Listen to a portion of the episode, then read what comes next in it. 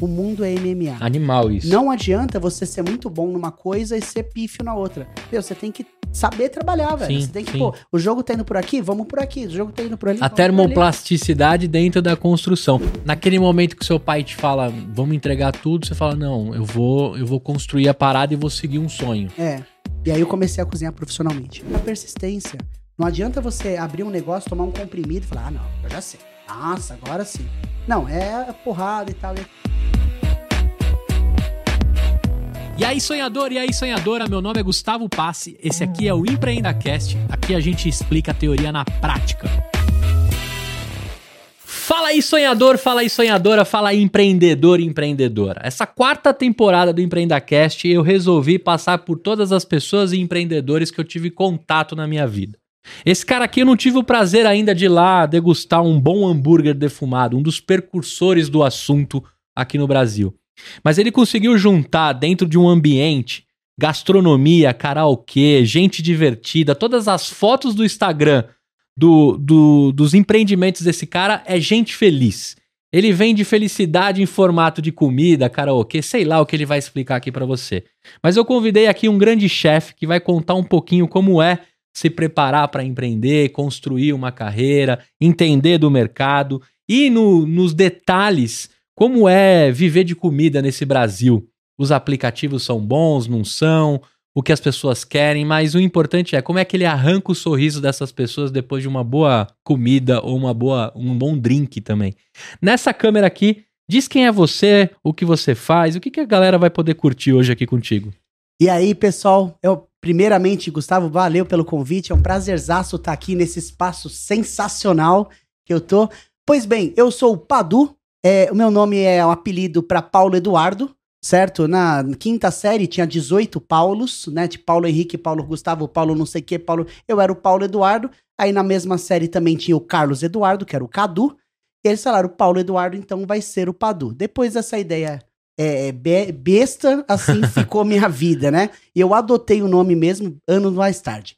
Vamos lá, tenho 40 anos, sou chefe de cozinha há cerca de uns 5 anos, por volta disso. Cozinheiro profissional há 11 anos. E estamos aí na luta. Tô, faço já gastronomia há bastante tempo, claro, etc. Mas o principal, é, o que eu me apaixonei foi por defumação, especificamente proteína de, de porco, né? Que eu, minha carne favorita carne de porco. Pô, tamo junto. É, você também gosta? Oxi. Puta, maravilhoso. E, e eu tive bastante influência de diversos tipos de culinária ao longo da minha vida. E uma coisa curiosa, minha, meu berço é gráfico, né? Eu, minha primeira profissão foi gráfico. Eu, eu me formei, minha primeira faculdade foi em marketing, depois eu estudei administração. é, fiz MBA de franquias, numa época que eu nem pensava em, em franquear. E um negócio louco que foi aí que nasceu a Melts no primeiro dia de aula. Sou casado com a Tati, Muito bem. que é o meu braço direito e esquerdo. E sou o proprietário da Melts Gastrobar. E é isso aí. Cara, eu queria já começando a separar os adultos das crianças. Sabe por quê? Você chegou É. pra mim e falou assim: ó, eu sou chefe há 5 e cozinho profissionalmente há 11. Uhum. A matemática não bateu. Aham. O que te faz ser um chefe de cozinha? Ó, primeiramente é o seguinte: é, chefe de cozinha, gente, é um cargo. A minha profissão é cozinheiro. Beleza. Tá? Então vamos supor, eu vou trabalhar no Tia Café. Eu, eu, é, fechei tal, etc. Deu um problema, alguma coisa. Vou trabalhar no Tia. É, eu não vou entrar lá como chefe, eu vou entrar lá como cozinheiro. E ao Certo. longo do tempo, eu posso me transformar no, no chefe. Porque o chefe, ele tem muito mais uma responsabilidade, talvez, ah, administrativa, do que necessariamente apenas de gastronomia. Quando a gente fala chefe de cozinha, a gente vai, obviamente, para a parte de, de gastronomia. E é engraçado que a pessoa vê a figura do chefe de cozinha como se fosse um, sei lá, assim, um, o Darth Vader, né? Tipo, Ah. você entra na cozinha e começa pam, pam, pam, pam, É o cara. Aí todo É. mundo trabalhando É, sério, todo né? mundo assim, não. E, e- e não é, a realidade é outra, é, é o cara que é, ordena, vê se a temperatura do óleo tá legal, se tem óleo suficiente que bate estoque, e vê parte de etiquetagem, de, de meu, temperatura das coisas, o principal, o primordial. E se o salão tá feliz ou não? Isso, meu, esse é o principal, né? E a gente fala muito isso, assim, que o pessoal do, do salão é, são, são os popstars, né? Eles ficam, "Ê", tal. E o pessoal da cozinha é aqueles caras mal, né? Hum. Tipo, "Ah", tal. Então, tipo, os piratas do Caribe, sabe assim, mais ou menos, assim, os vilões. Então, Entendi. é mais ou menos por aí. E a gente que tem que chefiar essa galera. Mas no Ratatouille o chefe era chatão. Você assistiu o Ratatouille, né? Claro, Que é um claro. clássico. Acho que Claro, todo tem- mundo tem precisa que assistir, assistir o. Ratatouille. E o chefe, ele era o chatão, não era? Que Era. demorou um tempo a acreditar no garoto lá. Exato. Não, mas isso é normal, né, também. É... Era o carranco, Não, vai. isso. e, e- e- eu acho assim, é, como que eu vou dizer? O Ratatouille é uma aula de gastronomia. É. Na hora que você pega, o, tem, um- tem uma cena que o ratinho tá na parte de cima, que ele ainda não é cozinheiro, ele tá na parte de cima e ele começa a falar: Ó lá, aquele cara é o primeiro chefe, aquele é o poisoneiro, aquele lá é a primeira estação, estação de carnes, garmanger, né? Sim, sim. E aí ele começa a dar nomes e mostrar o que cada um faz na cozinha. Porque quando você está de fora olhando isso, é, e principalmente agora que a gente tá com esses reality shows, etc Aham. e tal, a gente olha e fala assim, nossa, de repente o bagulho acontece. E não é assim. Tem um processo, né, pô? É, você tá em proteínas, né? Você tá fazendo carnes. Mano, se eu demoro pra fazer o prato de lateral, né? O side dish, né? O prato de acompanhamento, as guarnições, Aham. sua proteína pode esfriar. Ou, então assim... E é- perde toda a experiência do e prato. perde todo o rolê, cara. Ou senão, pô, uma mesa de 10 negros. Isso acontece muito na Melts, né? É, as pessoas vão lá, uma mesa de 45 pessoas, aí Uhum. ninguém pede. Por que, que vocês não? Não, a gente tá esperando o Jaiminho, que ele teve um problema, ele vai pedir. Aí o Jaiminho chega. Aí entra, Aí na, minha, aí entra na minha cozinha 45 pedidos de uma vez só. E desses 45, eu tenho, tipo, 38 batata frita, mano. Não Hum. tem fritadeira no mundo que aguenta. aí, assim, você vai dar merda. Vai, sabe? Então, aí você, o chefe também tem que ter essa visão de antever o problema. Isso eu já vou te dar aqui de brinde, um negócio Ah. que eu falo muito é o seguinte. Você tem dois tipos de chefe, dois tipos de líder que você pode ser. É, O líder vidente e o líder papel higiênico. certo. Né? O líder vidente é aquele cara que vê que vai dar merda e fala assim, mano, isso aqui vai dar merda, deixa eu me preparar. Então, por exemplo, eu já começo a fritar uma renca de batata antes, eu vejo aquela galera, falo, eles nem pediram, mas eles já, eu já tô ligado que eles vão pedir. Aí eu já faço uma renca de batata tal, não sei o que, na hora que vem, só jogo no óleo ali, esquenta, ó, volta. Cozinha é mágica, não é como foi feito, é quando foi feito. Ah. Certo? E a gente tem muito essa expectativa. E o outro é o chefe papel higiênico. Que é aquele cara que fica limpando merda o dia todo. Puta, deu merda aqui. Aí ele corre lá, re- resolve, não sei o que e tal. Aí ele vai lá, corre lá, resolve. E não interessa o quanto você tente ser um ou quanto você tenta ser o outro, você nunca vai ser 100%. Entendi. Sempre tem uma parcela. E não dá pra ser um vidente e papel higiênico também. Ah, não, eu acho que é- essa é a vida. Essa é a vida. Você vai ter coisas que você. Porra, eu vou falar aqui uma parada que aconteceu essa semana. É, eu tô treinando um rapaz pra trabalhar no bar. E, e- trabalhar no bar, o Uhum. nome já diz. Qual que é o foco dele? Aprender drinks, aprender bebidas, etc e tal. Só que o bar também é a minha estação que finaliza a sobremesa. A cozinha manda a sobremesa e o bar finaliza. Faz o, o Salt Bay É, lá do não, negócio. Cara, põe, a- põe, tipo, torta de maçã, torta de, de, de- o, cheesecake, ele põe a cobertura, a chocolate bar, ele, ele faz o garnish e assim por diante. Todo o negócio, ele que finaliza, fechou. Só que, na hora que entrou uma sobremesa, ele estava sozinho no, no- na estação. Hum. Ele pegou, abriu, pegou três cerejas, jogou três cerejas em cima da minha cheesecake e mandou pro cliente. Aí o, o cliente olhou aquilo e falou assim: Que isso, velho? Tipo, que isso? É um panetone, né? Assim, tipo, que bagulho é esse? Aí reclamou, escreveu um textão assim, né? Acabou com a gente no iFood, aquela coisa toda. Aí eu fiquei assim, pô, tudo bem, eu errei como líder. Aham. Mas teve uma influência também do profissional, que é o seguinte, ele não deu o valor que ele deveria dar para aquilo. Vamos mudar de figura ali rapidinho. Vamos supor que ele estivesse aprendendo a pular de paraquedas. Sim. É, mano, vai ser seu primeiro salto. Você vai querer que alguém te acompanhe ou não?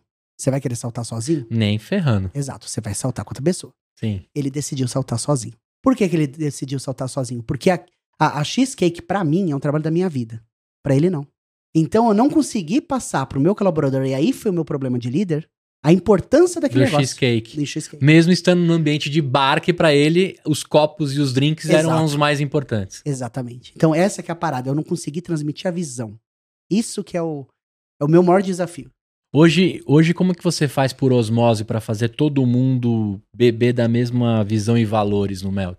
Ó, primeiramente é o seguinte, é, a gente tá, é, tem, cara, isso é uma pergunta que é complicado de eu responder Uhum. rápido, mas eu vou tentar ser mais Vai lá, não, fica tranquilo. possível. O episódio é seu, cara. Não, Eu tô não, aqui mas- só pra arrancar de você as coisas. É, é, é o seguinte, a gente tem é, basicamente o conflito de duas gerações agora. O pessoal que tem 30 anos pensa de uma forma, o pessoal que tem 20 anos pensa de outra forma. Certo. É, eu até vi um negócio no seu podcast que eu achei muito legal, que é o Quiet Kidding, né? Eu, eu achei, meu, putz, legal. E ele vai muito de desencontro, ele é totalmente o contrário ao que a gente fala e o que a gente prega na Melts, que é o atendimento Disney.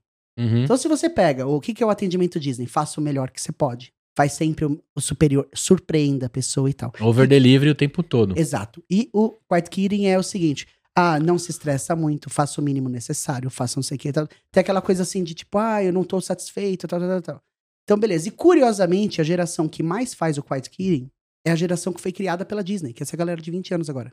Sabe? Hum. Então eu não sei se isso é uma resposta ou se é, sabe? Eu ainda, claro, eu sou apenas o chefe de cozinha, eu sou o cara que tá ali com a faca na mão.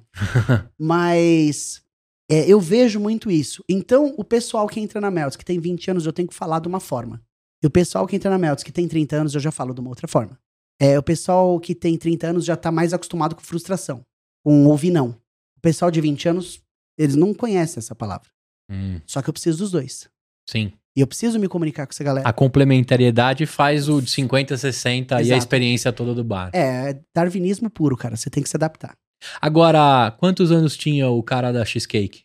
21, 22. É, até pra gente conseguir entender como É. você agiria como líder dentro daquela situação. Exato, Porque aí depois, né, vem o feedback e a construção, né? O que Uhum. ele aprendeu desta cena. exato. Acho que isso é o mais importante, pra que isso não se repita nem lá na Melts Aham. e nem nos próximos jobs que ele entrar, né? É, e principal disso é o que, o que ele me mostrou ali possa transcender pra eu levar de conhecimento pra outras pessoas. Sim, sim. Saiu os dois, Exato, né? é. Com, com positivo, né? Exato, o exato. saldo foi positivo pra ambos. Isso que é legal também. E aí a gente toca um pouco no lance do, do ego do, do proprietário, do dono, né? Uhum, Alguns dariam a machadada, ninguém ia aprender nada. Nem É. o dono, nem o garoto. sim. E tem outros que leva pra conversa e vamos tentar tirar o suco, É, Do que vamos ver sobrou, o que, que aconteceu né? aqui. Que mesmo sendo um papel higiênico no exato, momento. exato. Exatamente isso. Porque também já foi entregue. E tem uma coisa também, Padu, que é muito louco, né? A, a, o poder da fala com os aplicativos, com a internet, foi parar na mesa das pessoas. Porque antigamente, se a gente voltar lá uns 20 anos, chamava o metre ou o chefe, falava, cara, isso aqui é um absurdo. Não dá pra receber um cheesecake dessa forma. Uhum, Tava no seu ambiente de controle. O que, que você podia fazer? Correr na cozinha Resolve. e botar a, pra funcionar. No pior dos mundos, vinha uma cheesecake com, com vela, fogos, né? E você entregaria a melhor experiência pro cara. Uhum. Tudo dentro do seu controle. A partir do momento que saiu do seu estabelecimento e foi pra casa de alguém, não tem mais controle nenhum. Então você tá dependendo do cara que vai entregar, do porteiro chamar a tempo o cara descer e pegar, Uhum. a embalagem. Cara, são muitas variáveis que estão fora do seu controle. Como é que você lida com esse lance fora do controle? Porque a cheesecake pode ter saído maravilhosa também do seu balcão. Mas pode chegar na minha casa parecendo um, um, Virou, um o cara mousse. empinando. É, um mousse de morango. Aham, exato. E muitas vezes é, é isso que acontece. É, é- é- acontece, assim, de das pessoas tirar foto. Pô, o produto que eu pedi na Melts veio desse jeito, o produto que eu pedi em delivery veio desse jeito, certo? Qual que é, qual que é o, o- grande viés? Qual que é o, o fiel da balança aí, né, meu? Uhum. Tipo, você... Eu vou te dizer o seguinte. Primeiramente, se a gente ficar pensando muito na, na, na- no, nas- no caos, você não vai ter vida. Então Sim. eu vou falar assim, pô, então faz o seguinte, faz a cheesecake, eu mesmo embalo. Eu, eu mesmo faço a cheesecake, eu mesmo embalo, eu pego, ponho no meu carro e levo. Aí o porteiro demora pra atender, eu ligo pro cliente, eu sou o proprietário da empresa, o cara vai me atender rápido. Aí falou, "Ô, tudo bom? Aqui é o Padu, tô aqui no, no, no térreo. Você pode, por favor, descer e pegar sua cheesecake? Tá derretendo, tá mano, derretendo, corre. eu preciso que você haja com velocidade e tal, etc. Então, beleza. Esse seria, obviamente, pra entregar a melhor experiência possível. Uhum. Porém, hoje em dia, também o próprio consumidor já está habituado ao que ele está pedindo por delivery, obviamente não vai ter a mesma qualidade. Né? Então, eu vejo que é o seguinte: Mas todo consumidor, porque assim, não é todo. é, porque eu vejo algumas. Eu sempre dou uma lida nas reclamações. Uhum. né? Eu vejo lá a nota 4.7, 4.8, eu falo, cara, o que, que foi que tirou o 5 do cara? Eu É. vou lá dar uma olhada. Vou lá dar uma olhada. Aí sempre quando eu vou olhar, tem uns absurdos. Eu falo assim, cara, isso aqui tá fora do controle do dono. É, exato. O que, que a galera acha, né? Então Uhum. sempre tem uns, uns Joselitos. Sempre, sempre. Não, isso é, é o seguinte: é um trabalho a longo prazo. Né? O, tem um pessoal assim que, meu, me, já me culparam diversas vezes porque, pô, o motoboy, o cara pegou meu pedido e foi, pegou mais 18 pedidos. Aí ele levou pra casa do cara depois de três horas. Eu já tinha perdido os nego- o pedido tudo. Uhum. Aí o cara me mandou mensagem no chat e tal, tal, tal, revoltado e tal. Foi no, no Google, escreveu um negócio cheio de ódio e tal, etc. Só que ele demorou três horas pra levar o pedido lá. Em três horas já tinha resolvido o problema. O Já. que, que eu fiz? Eu- ah, tá, calma aí, deu um problema nisso? Eu fiz o outro pedido do cara. Mandei ele, a um, eu tirei uma pessoa do meu salão, coloquei a pessoa no carro, falei, vai entregar esse negócio lá, certo? Foi lá entregou, tal, tal. E aí o motoboy apareceu lá com o hambúrguer do cara, que já era um, um- um sorvete, tá ligado? e aí falou assim, ah, eu cheguei. E aí você fala, mano, dane-se, tá ligado? É. Então tem muito dessa questão. É, só que aí sim, tipo, analisar, primeira coisa, é, se o consumidor também ele tá sendo um cara meio, meio caxias, né? Tipo, aquele cara muito. Será que ele não tá esperando. É, Em outras palavras, será que ele não contratou o, o, o- Robin pra vaga do Batman? Ah, isso é muito bom, hein? Tá ligado? Será que ele, será que ele não tá esperando assim uma parada? Mas, Brother, você tá, né? É. Você acha mesmo que vai rolar? Contratar o Robin pra, pra, pra função do Batman. Mas e também tem o contrário, né? Tem o contrário também. Muitas vezes a gente vai fazer entrevista de emprego, aí eu falo assim: é, você fala inglês? O cara fala, eu falo inglês. Eu, How's your English going? Né? Tipo, fala umas paradas, não sei o que, tenta arrancar alguma coisa em inglês. O cara, ah, inglês, porra nenhuma. Eu fico assim, mas pra que eu tô perguntando isso? Ele vai falar inglês no salão? É. Quantos por cento de gringo eu atendo? Será que vai fazer uma diferença? Não, e mesmo se chegar, ele Sabe, vai no Translate e vai desenrolar. E, e resolve, mano. Como fala? Mal passada. é tipo, sabe assim? Então resolve o bagulho. Agora, é, eu vejo muito isso.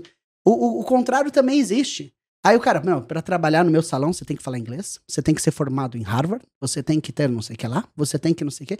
Fala, Puta, será mesmo?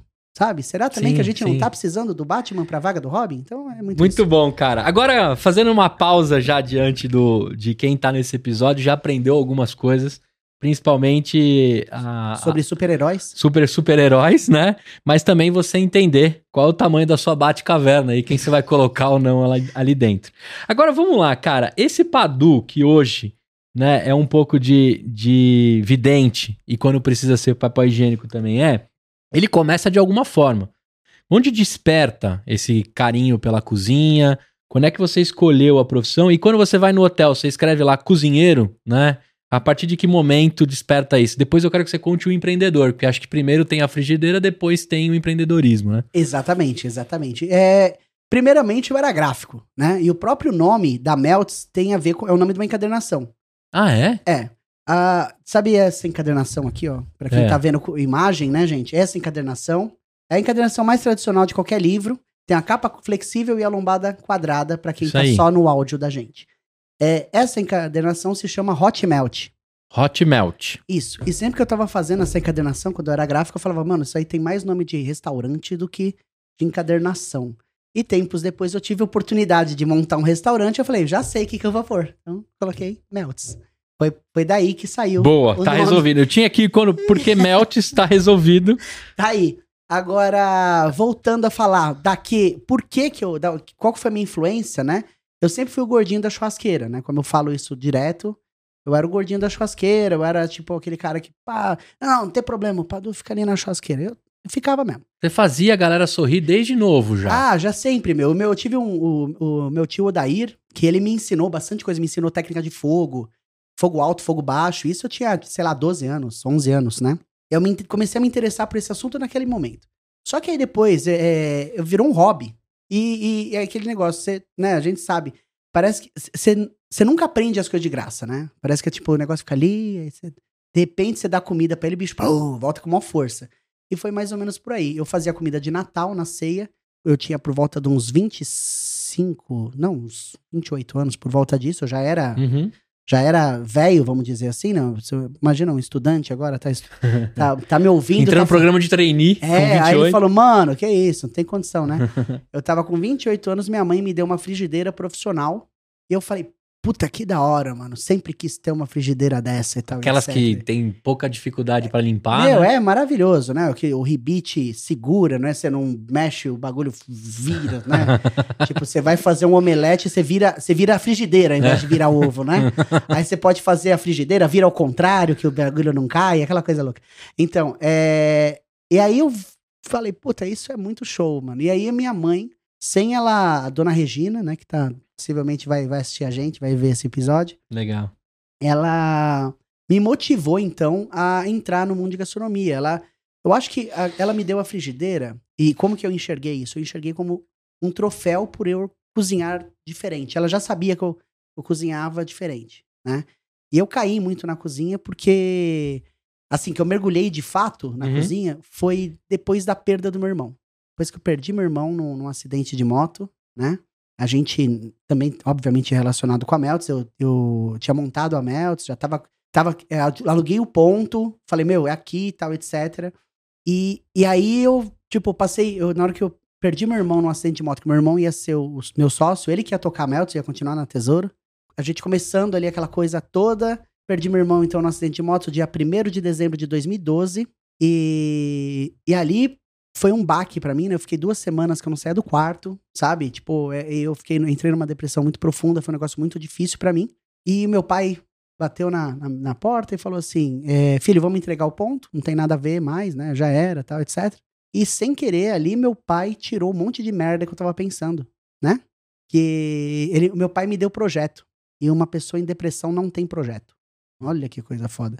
E ali eu comecei... Mas dessa frase, vamos entregar tudo, É, ele acendeu alguma coisa ali é eu falei, não vai, não vai entregar não. Não vai entregar porra nenhuma, Foi, mano. como É. entregar? Tipo, porque eu senti que eu ia enterrar meu irmão duas vezes, sacou?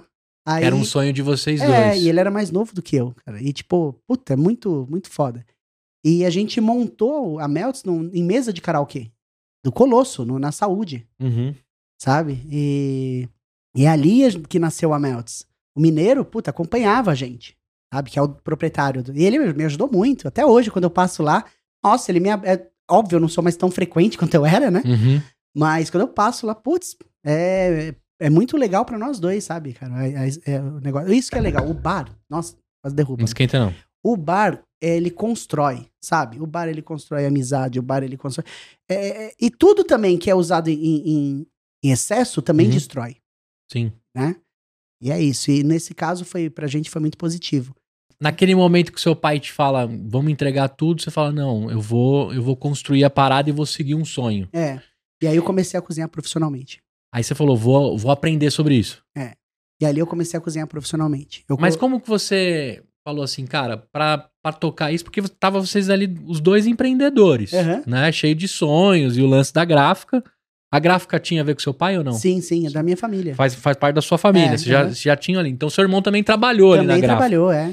Mas nesse momento você falou assim: não, eu vou profissionalmente levar isso a sério. Porque você entendia que dentro da construção como dupla, você seria o chefe de cozinha e ele um empreendedor, por exemplo? Não, Não. não. Que horas você falou assim: eu preciso me profissionalizar? Ah, quando eu contratei um chefe primeiro. Ah. Eu não fui o primeiro chefe, eu contratei um chefe e ele montou o meu cardápio tal, e etc. Todos os meus funcionários, eles eram formados em gastronomia, aquela coisa toda e tal. E eu, eu jurava por Deus que eu que ia dar certo e tal, etc. Porém, é, eu percebi ali uma, uma coisa assim que... Uma grande diferença, né? Que você tem uma diferença entre técnica e uma diferença entre atitude. Uhum. Meu, você pode ter a técnica que você quiser. Você é um cara, putz, sensacional tecnicamente e tal, etc. Mas será que você teria a atitude pra entregar? Então eu via muito assim, poxa, pode entrar pedido até. até ah, não vou fechar a cozinha é 11 horas. Isso era, era nossa. Né, um problema que sempre tinha. Vou fechar a cozinha 11 horas. Pra mim, o que, que é fechar a cozinha 11 horas? Até 10h59 eu posso pegar pedido. Pra ele é 11 horas eu apagava a luz e ia embora. Então, com isso, eu tinha que fechar a cozinha tipo 10 horas. Hum, E isso dava um problema com a gente sim. né? E, e, e assim, aí eu, aí eu comecei a ver que, que a minha equipe ela era muito boa tecnicamente e tal, etc. Só que eu achava umas coisas que eu achava assim, pô. É, uma vez eu fui pegar maionese eu peguei um pedaço de elástico dentro da minha maionese. Eu falei, como que eu peguei um pedaço de elástico? Por quê? E eu não fazia essa parte. Uhum. Eu fui entender por que, que eu peguei um pedaço. Porque o cara, na hora de bater a maionese, chegou a salsinha, tá? Aí ele pegou a salsinha, Do jeito que veio, jogou pra e dentro. jogou pra dentro. Quer dizer, ele. O que, que é lavar, né, cara? O que, que é lavar? Não tô nem falando de lavar, tô falando de ter um elástico na maionese, sabe? E, e- e quer dizer, o elástico tava segurando a salsinha. Uhum. É, e aí você Tava no começa... automático da entrega. Exato. Vamos é, nessa. é, vamos que vamos. Tipo, tá aqui e tal, vamos que fazer. Tem que fazer, tem que fazer rápido, já era. Eu fiquei, peraí, então, isso não é o legal. Aí começou a me abrir é, é, portas, eu falei, pô, preciso ir pra cozinha. E quando a- o, o salão fritava, quando entrava essas 40 pessoas de uma vez, que sempre fez isso, Uhum. a minha cozinha atrasava, tipo, duas horas. Uma hora e meia o pedido. Aí eu ficava, cara, é, não, tem condição. Ele falou, não, aqui entre esses aqui, ó, esses, esses 10 primeiros, a gente consegue dar conta em 20 minutos. Daqui pra cá não consigo mais. E aí é, eu via que tinha alguns probleminhas de processo. Por exemplo, eu tinha uma, um- um- uma porçãozinha que chamava American Chicken, que era coxa, é, a, a coxinha da asa, né? O molho barbecue picante. Aí, pô, legal, tipo um Buffalo Wings, assim. Uhum. Aí eu falei, pô, legal. Aí eu fui entender, pô, por que, que a, a, a- comida atrasou tanto? Porque desses pedidos, um era um desse. E eu perdi a minha fritadeira por 22 minutos. Por que que perde por 22 minutos? Porque o frango entrava lá cru, sabe? Então o frango entrava lá cru, você tinha que cozinhar até o final. Então eu comecei a entender que o processo estava... Falei, Totalmente. isso aí tá errado. Só que como que eu vou falar, sendo que eu não tinha condição? Eu não, não tinha conhecimento técnico. E aí eu tomei... É, porque não- também não é só mudar a ordem dos fatores, né? Tem, Não. tem algumas coisas. Tipo, é porque ele falou, não, é assim porque tem que ser. Eu falei, ah, então tá bom. Porque eu não sabia. Eu- como que eu vou rebater? Né? Aí, aí chegou aquele momento que eu falei, não, não, isso aí não. eu- eu- tem que ter uma forma melhor. Não é possível. O KFC não faz desse jeito. Sabe? Sim. E E, aí. os caras entregam em segundos, se Exato. duvidar. Exatamente. Então, essa que é a parada. É, primeiramente, não adianta você procurar resolver um problema que você ainda não tem. Né? Então, o que, que aconteceu comigo? Eu tive o problema primeiro. Aí eu fui procurar resolver. E aí, você, que horas você fala assim, cara, então eu vou, eu vou ser a, a linha de frente do negócio. Ah, isso daí foi logo na. Eu acho que nos. Sei lá. Eu, eu tomei uma atitude que é o seguinte: eu vi que tava errado e eu vi que tava rodando errado. E eu vi que, que eu não precisava ser ansioso pra mudar.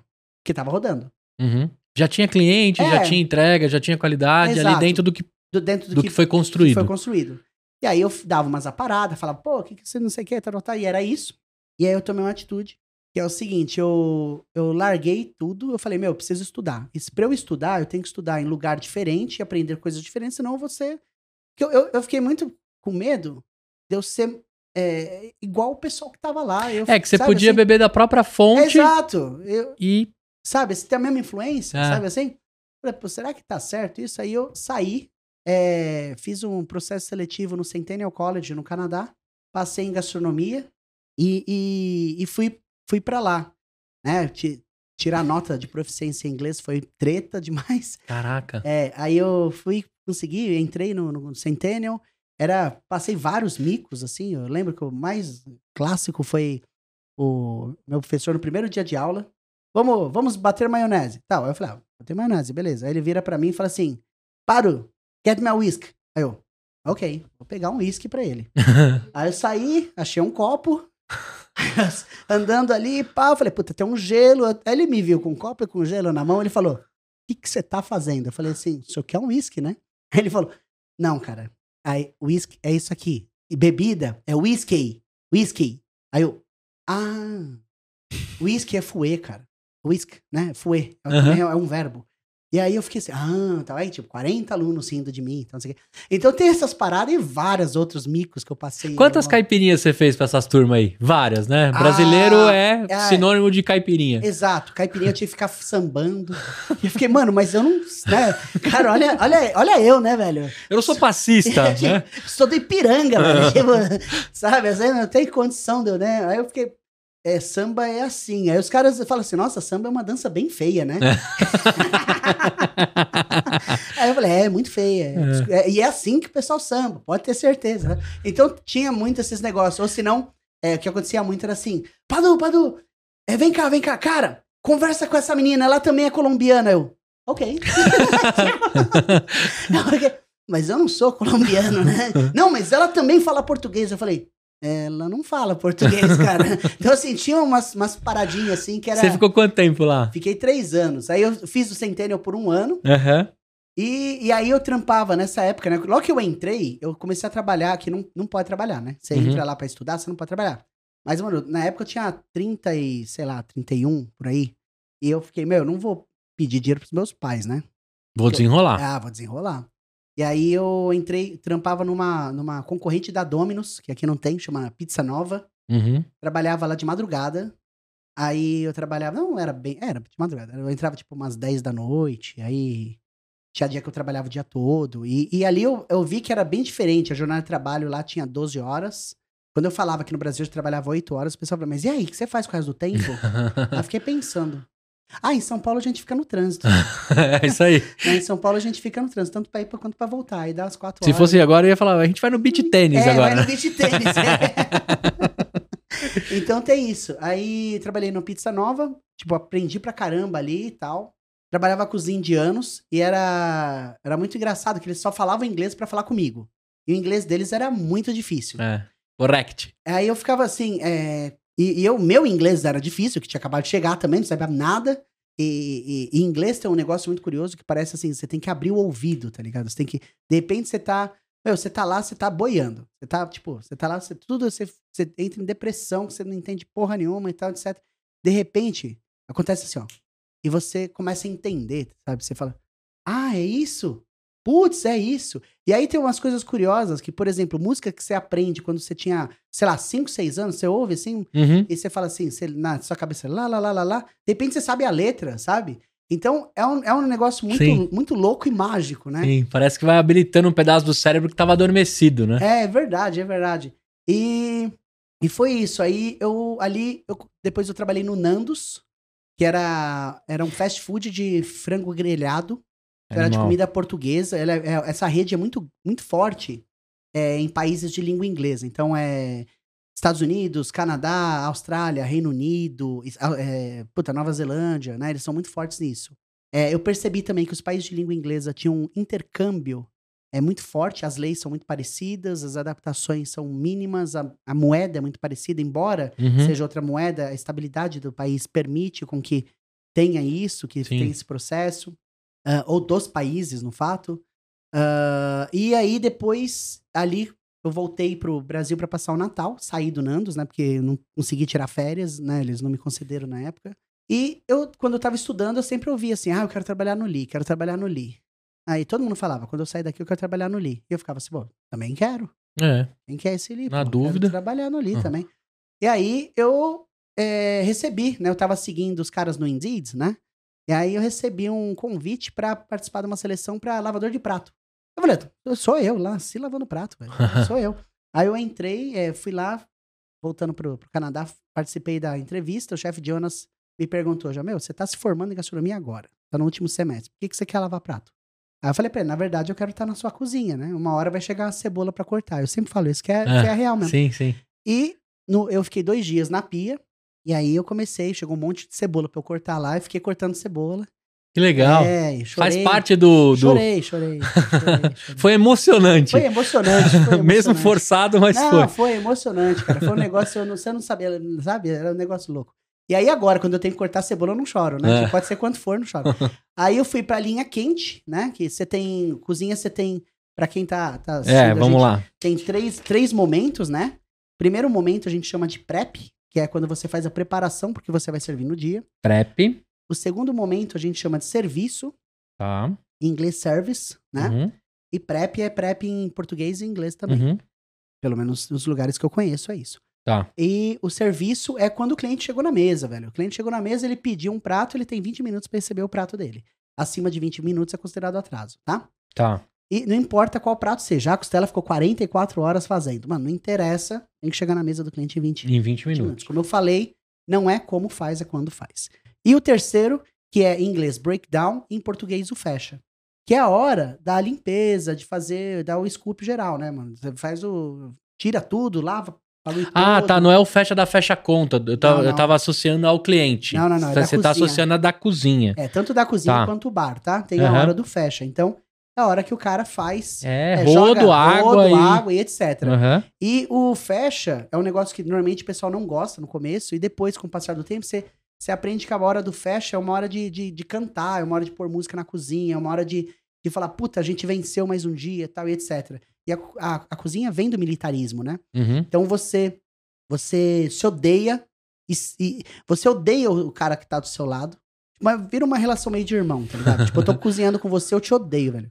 Mas ninguém fala mal de você pra mim, É isso aí. sabe? Eu mato o maluco. Então, assim, é, rola muito essa. O melhor brócolis que eu conheço é desse É cara desse do meu lado aqui, mano. E eu, eu não falo nem o nome dele, mano. Mas, eu- sabe assim? Então acontece essas paradas e, e, e a gente tem a doutrina do sim, chefe, né? Que, tipo, o chefe terminou de falar sim, chefe. Você só fala não, chefe, quando você já tá vendo emprego, já tá com coisa na, Entendi. Aí você fala, não, chefe, né? E, E, e tem isso, por quê? Porque vem do, vem do militarismo. No Canadá mesmo, se você. Em outros países também, se você é chefe de cozinha, você é obrigado a. Eu assinei um documento lá, não sei o que, tal, tal.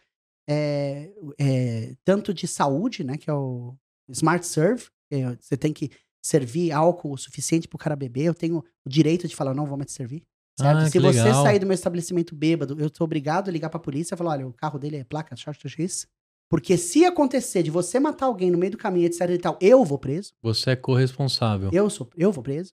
É, aí eu entrei no Li, comecei a trabalhar lá. é, trabalhei, comecei na estação de vegetais. Vegetais. Depois eu fui pra estação de carnes. Estação de carnes eu fui pro Garmanger. Garmanger O que, em- que é o garmanger? Garmanger é a estação fria da cozinha. Tudo que tá no Garmanger está pronto para servir. Então, Tá. normalmente, a estação de saladas, a estação de molhos, né? De molhos frios, tá? É, Tá. Que em inglês tem, tem dois nomes. Um é sauce, que é para molho quente, e o outro é, é dressing, que é para molho frio. Certo. É assim, você tem essa diferença. Agora, em português, é tudo molho. né? Aí a gente tem isso, então o garmanger é tudo bancada fria. Normalmente o garmanger que, que finaliza o prato. Ah, E o restaurante do Lee, só um parênteses, o restaurante do Lee era qual a especialidade dele? É, ele que inventou um negócio chamado é, Asian Fusion. Então é fusão asiática. Então Hum, ele que colocou, é, ele inventou isso há muitos anos atrás. O Chef Lee foi o primeiro celebrity chef do mundo. Ele fez diversos programas, é, o Iron Chef. O Iron Chef lá é muito mais famoso do que o Master Chef, que no Brasil, né, o Master Chef que é o Uhum. tal, mas lá é o Iron Chef que é forte. E ele era o, o Iron Chef, então o pessoal, os desafiantes tinham lá o objetivo de derrotar ele numa, numa batalha né, Legal. gastronômica e tal, etc. E, e Esse Asian Fusion. Asian Fusion, cara, é quando você pega o sushi e joga na fritadeira. É, mais- é, tipo, é bem, bem podre, o pessoal tá me ouvindo falando, nada a ver e tal, mas é tipo, é o seguinte. Entendi. Obviamente, é, mas é o que que você pega? Você pega comida chinesa, que é tipo, os chineses usam muito frito, frito né, imersão, Aham. e coloca ingredientes diferentes. Então, o chefe ele tem uma loucura, que é o seguinte. Mano, eu vou fazer cenoura. Se eu fizer cenoura com a técnica, com uma técnica francesa, com uma técnica não sei o quê, aí colocar isso num prato da Tailândia. E, sabe? Assim, então, assim, ele fala assim, cara, é, e isso eu trouxe muito isso pra mim. Tipo, eu fiz um Uhum. tempo, há um tempo atrás, eu fiz o baião de dois na Melts. Certo. Aí eu fiz o baião de dois com a mesma técnica de quem faz um chop suey, certo? Então, é, a- o que acontece? Você tem que ter repertório. Você só Uhum. vai conseguir criar se você tiver repertório. É, é que nem música. Tipo, pô, você faz um solo aí. O que, que você ouve? Ah, eu só ouço rock. Mano, seu solo vai ser duro. Agora, porra, é, eu ouço jazz, ouço bossa nova, ouço hip hop, não sei o que e tal. Como que vai ser o seu solo? Certo? Uhum. Então, é, é a referência que você tem. E, e- e essa que é a parada que eu aprendi com o chefe Lee. Pegava uma, uma sobremesa, tipo, é, na Ásia o pessoal não tem muito com... o- com, é, eles não comem muito queijo Uhum. e muito chocolate. E são dois alimentos que pra gente, pro ocidente, cara, dá pra você pensar na comida sem queijo? É. Dá pra você pensar, você, porra, vou te mandar um parmigiana, só que eu ponho um tofu. É. Sacou? é. Ou, ou, tipo, vou mandar um. um- Pensar uma sobremesa assim, sem chocolate e tal, sei que. E então ele fazia um negócio de unir os dois. O, o- a sobremesa dele mais famosa era o Tom Yang. O Tom Yang era o seguinte: você já viu aquela massa bem molinha, que era comida chinesa, mais ou menos uma massa. Parece um pouquinho com a. Puta, nada a ver, mas é, é- eu acho que é a referência mais fácil pra pegar pro pessoal que tá ouvindo a gente. Sabe a massa de gyoza? Que ao Uhum. invés de você fritar ela, você faz ela na, no, No vapor. no vapor? Uhum. Isso, mais ou menos aquilo lá, só que recheado com chocolate. Só que ela é uma massa bem mais espessa. Então, ele também apresentava para os chineses, para os asiáticos, para os tailandeses e tal, uma, a sua própria comida com uma outra roupagem. Sacou? Da pegada do ocidente. Da pegada do ocidente. E eu achei isso assim, cara, é foda. Então, é, você ia comer. é, não existe ingrediente ruim. Por exemplo, o que, que você não gosta? O que, que você não come? Cara, eu acho que só não como giló. Giló. De resto, De resto, vai se não vai. gritar, eu mando pra dentro. Então, é, o giló. Não existe ingrediente ruim. Existe a técnica errada pra preparar. Sabe? Então, Por se exemplo, você fizer um giló pra minha parmegiana, pode ser que eu mando pra dentro. possivelmente. Na verdade, eu posso colocar giló no meio da comida você não vai nem perceber que você tá comendo giló. Né? Entendi. Então, é, é muito isso. E Eu é, até vontade de comer, que eu tô com fome também.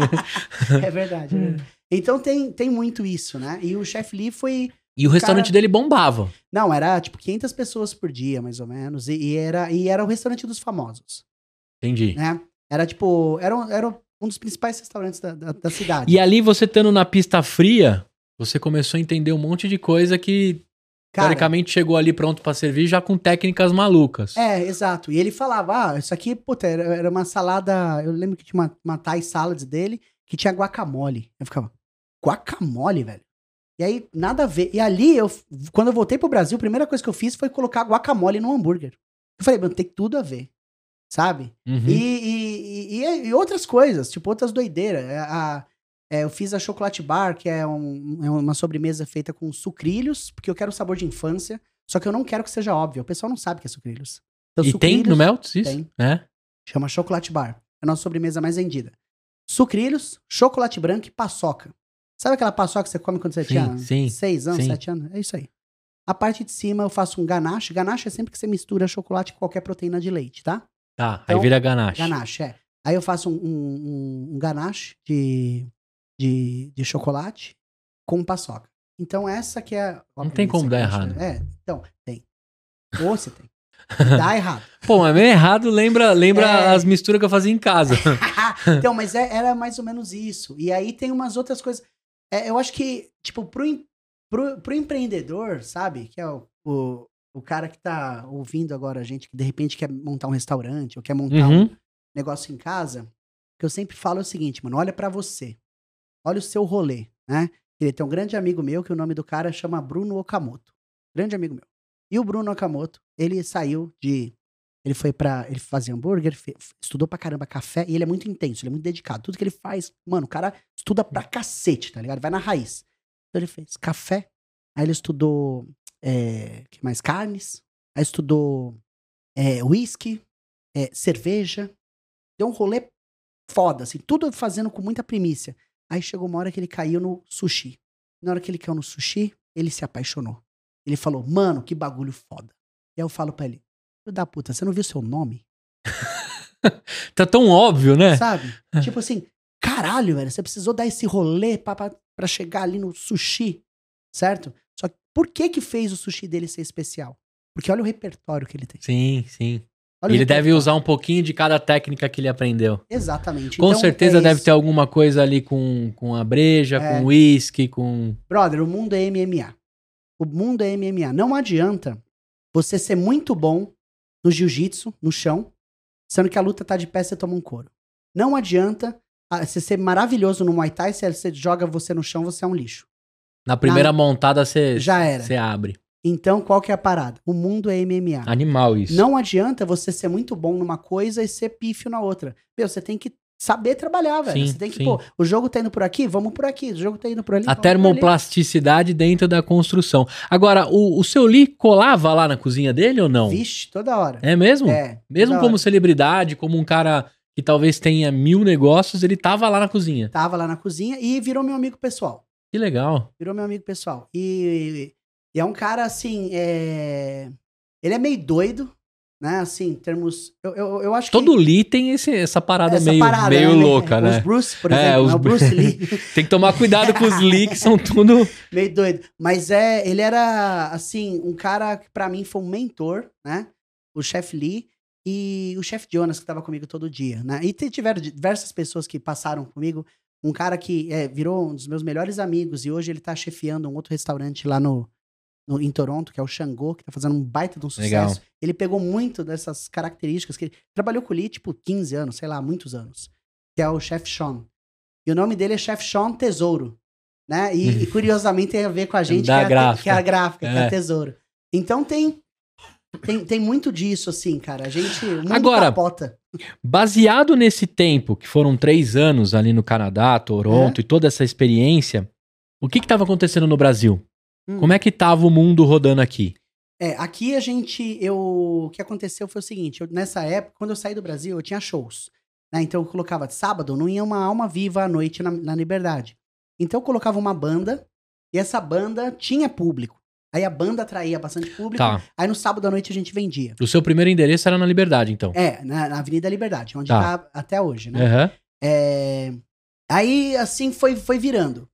Na hora que eu fui pro Canadá, é o meu primo ficou responsável pela loja, o Lucas. Certo. E ele me ajudou muito numa, num processo de transição, porque esse, esse pessoal da cozinha foi saindo e ele foi colocando outras pessoas, ele foi treinando as outras E pessoas. te esperando E, chegar. tal. e tá me fala, mano, você chega logo que tá foda. Você chega logo que tá foda. Aprende tal coisa aqui que o cara tá me enganando. É, então, assim, e, e um cara que, meu, é, eu sou muito grato pra tudo que ele fez, que é o Lucas. Aí ele tá, hoje ele tá na Itália. Ele é jogador de futebol. Ah, é? É, ele é jogador de futsal lá na Itália. Estamos falando de plasticidade, Olha de só, né? repertório, né? Tá olha vendo? aí. É isso, cara. É, o mundo capota, né? Capota. É isso. Aí o. Na hora que eu voltei, eu voltei com outro leque e tal, e outra proposta. é, E aí ele fez, ele tomou uma atitude que foi o seguinte: ele teve coragem de tirar as bandas e colocar karaokê. Porque eu tinha karaokê de segunda a quarta. Eram os dias que não ia ninguém. Coloquei, coloca karaokê aí, que o pessoal vem aqui, canta, fica cantando. E... Aparece uns japoneses que cantam muito, É, né? mas, mas é exato. Meu, meu, meu foco era os japoneses, mas não ia. Não ia. Não, porque eu percebi também que o pessoal que é, que é, que é oriental, eles vão no, no rolê deles. É, é. Tipo, sabe assim? Aí eles não, não iam na Melts. Um ou outro. E eles começaram. O, o- a colônia, né? Que o pessoal da, dali da Liberdade descobriu a Melts esses tempos, gente. Melts tem 10 anos, né? Precisou ser um anúncio patrocinado É, no Instagram, no de alguém. E, tipo, eu morava na frente da casa do maluco, tá ligado? Aí o cara que viu. E, e aí o Lucas tomou essa atitude, mano, eu vou pôr karaokê de sábado. Aí micou duas vezes, na terceira vez bombou. Aí depois micou de novo e bombou. E assim, é, é, com- como qualquer mudança, meu, antes de Uhum. melhorar, piora, né? Uhum. Então você tá fazendo um negócio e aí te dá a dúvida, putz, será que eu tô tá fazendo certo? O sucesso, primeira, assim, o sucesso é besteira. Por que, que o sucesso é besteira? Porque é o seguinte. Ah, é, coloca esse copo, coloca água nesse copo. Esse copo pode ser de vidro, pode ser lavado bonitinho, com vinagre e tal, sem cheiro algum. Ou pode ser um copo qualquer de plástico, etc e tal. Coloca e tal, qualquer negócio. Eu vou beber água igual. Certo? Uhum. Ah, então, poxa, mas qual que é a diferença de um do outro? Qual que é a sensação de um do outro? É assim que, é o- que é, que é o nosso serviço. Eu vou servir um hambúrguer. Esse hambúrguer o cara vai comer ali de qualquer jeito, então, então põe aqui, ó, já leva. Ou não, posso fazer um negócio, puta, isso aqui, não sei o que, calma aí, então. Ah, ele vai ver que na- no Halloween a gente fez uma apresentação. Sim, eu vi isso. É, é. Pareciam uns monstrinhos, né? Então, assim, aí eu fiz uns negócios, quer dizer, eu, eu parei, eu tive atenção, é, eu fiz besteira. Fiz besteira. Olha que besteira. Ah, isso é besteira. Então, o sucesso é isso. O sucesso é, ah, isso faz besteira. Por quê? Porque esse cara que faz besteira, o bar dele tá cheio. É isso aí. O cara que não faz besteira, que foca só no lucro, ah, isso aqui, ó, comprei a cerveja por 5 reais, vou vender ela por 10 reais. Aí o outro cara ali abaixa pra 9, então vou vender por 8,50. Aí eu vou fazer aqui. Mano, se vo- o- quem compra preço, só compra preço. Sim. Se você for vender pra galera que compra preço, mano, será que você quer estar nesse E geralmente é o paladar que, que troca com facilidade. business? Exato. Né? Porque que- o cara que é cliente, é cliente commodity, mano. Você, você concorda que a mesma cerveja original que eu compro no seu bar, eu compro no bar dela, eu compro no bar dele? Sim. Não tem diferença. Qual que é a diferença? A diferença dos dois é besteira. Não, e outra, eh, essa besteira vai parar nas redes sociais, essa besteira te traz cliente diretamente com, Uhum. com CAC, né? É, Praticamente positivo, exatamente. porque alguém vê aquilo e fala, cara, eu preciso ir comer esse Exato, hambúrguer. Exato, Né? E É- só vai ter agora, até o dia 31 de outubro. exato, exato. É. E aí tem, tem, muito essa, tem muito essa parada, sabe? Então você você tem que, sei lá, é, é isso. E o outro, sucesso é persistência. Tipo, é, não existe cor de faixa, sabe? Eu falo muito de, de, de- luta, né? Aham. Eu sou um cara que eu gosto muito. É o seguinte, não existe cor de faixa. Por que que no, no, no, no Gil tem, tem cor das faixas? Mano, a, co- a cor da faixa é branca. Só que a gente tem um negócio que a gente não lava a, a, a, faixa. Não pode lavar a faixa. Então, antigamente, putz, eu ia lutar com o cara. A minha faixa é branca, a sua também é branca. Só que a sua tá encardida pra cacete. Tá quase preta, tá ligado? Aí eu olhava, Você lutou bastante. Puta, esse cara lutou bastante. Então é isso, é a persistência. Não adianta você abrir um negócio, tomar um comprimido e falar, ah, não, agora eu já sei. Nossa, agora sim. Não, é a porrada e tal, e etc. E também não adiantava, não adiantava você pegar tudo que você aprendeu com o Lee e Uhum. tentar aplicar no Brasil. E também a gente entende que situações e adversidades também não se encaixam em qualquer situação. Esse foi um dos meus principais fracassos. Quando eu Ah, é? voltei, quando eu voltei pro Lee, quando eu voltei do Lee, eu quis transformar a Melts num bistrô. Eu fiquei assim, meu, eu tô sentindo que eu tô emburrecendo. Sabe, eu voltei de lá com um monte de coisa, eu sabia fazer uma pá de coisa e eu tava lá virando hambúrguer, mano. Siri Cascudo. Puta que pariu, sabe? É Siri Cascudo, né, velho? Eu sou. o- Puta, eu sou o Bob Esponja, velho. Aí assim, eu fiquei mal, né? E te dá um bagulho. Você fala, mano, eu não estudei pra isso. E aí eu falei, não, então vamos tirar tudo. Tira a porra toda. E hambúrguer eu tinha, tipo, 15 hambúrguer, eu tirei e fiz três. Coloquei uns pratos. Peguei um peito de boi, deixei o peito de boi, é, eu assava ele por, por 20 horas, ele desmanchava. Fazia uma técnica que a gente chama de mornê, que é. Eu fazia um molho e em cima desse molho eu jogava nele e fazia o molho com, a- com o que sobrava do outro molho. Você entendeu isso ou não? Uhum, entendi. Então tá, é tipo, usei o fundo de um, né, o- sabe aquele, ó, uma receita boa pro pessoal, assim, sabe quando faz purê, é, peru de Natal em casa? Sei. Aí ficou aquele. Aquela crostinha ali Uhum. e tal. Meu, aquilo lá você joga um pouquinho de água, joga pro fogão e vai raspando até sair. Aí na hora que ele vira, aquele negócio é a base pra fazer um demi-glace. É Mais ou menos isso. Você junta ele, Ainda bem que tá chegando as festas. aí você. Então, assim, eu- o- aí você faz o próprio molho do peru de Natal. Ou você faz uma maionese também com aquele, com aquele óleo. Exato, só que aí você tem que, pelo amor de Deus, tem que, tem que falar. É. Deixa o óleo esfriar, tá, gente? Entendi. Tá bom. É, e dependendo, se for de peru, eu acho que não vai dar certo. Tá vai bom, ficar beleza. muito gorduroso, Tá bom. tá? é. Aí, beleza. Mas assim, é um molho excelente, vai ficar super aveludado e tal. Então, é, eu passava assim, um, um, um- uma- um conhecimento, uma técnica tal, etc. Cara, ninguém, ninguém comia. Ninguém experimentava. Mesmo você reduzindo e mudando o menu. Ninguém experimentava. E aí o pessoa ia na Melts, isso era muito engraçado. É, eu tinha uma sobremesa que chamava torta de maçã, né? Apple Pie. E Apple Pie, a gente comprava ele num fornecedor, ele entregava congelado, assim, tal. Uhum. Eu punha ele 40, não, é, 12 segundos no micro-ondas, tirava, colocava uma bola de sorvete em cima e servia. Totalmente industrial, tal, aquela coisa toda. Eu vendia a mesma sobremesa que mais 500 restaurantes de São Paulo. Uhum. A mesma. E na hora que eu tirei essa sobremesa pra colocar chocolate bar, o pessoal nem experimentava. E por que que eu tirei a- essa Apple Pie? Porque eu coloquei as duas juntas, ninguém provava chocolate bar. Eu jogava lá Mesmo fora. com o nome tão forte, Eu jogava fora. chocolate. Eu jogava fora. Jogava fora. O pessoal não experimenta o novo. E aqui no Brasil eu peguei muito isso. Brasil, ao mesmo tempo que a gente fala assim, ah, eu quero novidade, eu não quero novidade. Eu vou no Big Mac, eu vou, eu vou no Big Mac, ponto. Porque, porque é o que eu conheço. É. Eu não vou experimentar o, o Magnífico, o. Ou, ou da França, porque o é quarta-feira. França, É, exato. Então não É. tem. Não vou fazer essas paradas. Eu vou no que eu conheço, eu vou na minha zona de conforto. Então tem muito isso. E aí o pessoal ia na Melts pra comer a Apple Pie. Na hora que eu tirei a Apple Pie, nossa, me escreviam cartas, assim, no Google e me esculachando. E aí coloca assim, é, ah, e outro negócio que eu fiz também que eu tirei. Eu tinha um morrito gigante, assim. Eu fazia um morrito que chamava morritão. Ah, E aí bebia, tipo, custava 50 pau e bebia, tipo, 18 pessoas, aquela Aí. porra. A Covid era maravilhoso. Não, você não pensa nisso, velho. Aí- e aí o pessoal, na hora que eu tirei isso, né, isso antes da Covid, Aham. eu tirei isso, nossa, meio que quiseram me excomungar, volta pro Canadá. Recebi a coisa. Ali eu conquistei meus primeiros haters. Agora eu tenho bastante, mas a minha fanbase cresceu desde então. Mas é, é- é sinal de sucesso também. A gente Eu fala que, acho, é, é. que hater é sinal de é sucesso. sucesso, final de sucesso. Agora, nessa construção do cardápio, quanto tempo você levou nessas loucuras de tira, põe, até você encontrar a Melts de hoje? Porque assim, hoje é fácil eu, eu começar a sua história pelo momento atual, a gente sabe, Uhum. dá pra acompanhar pelas redes e pela sua história, pela construção que você faz extra Melts.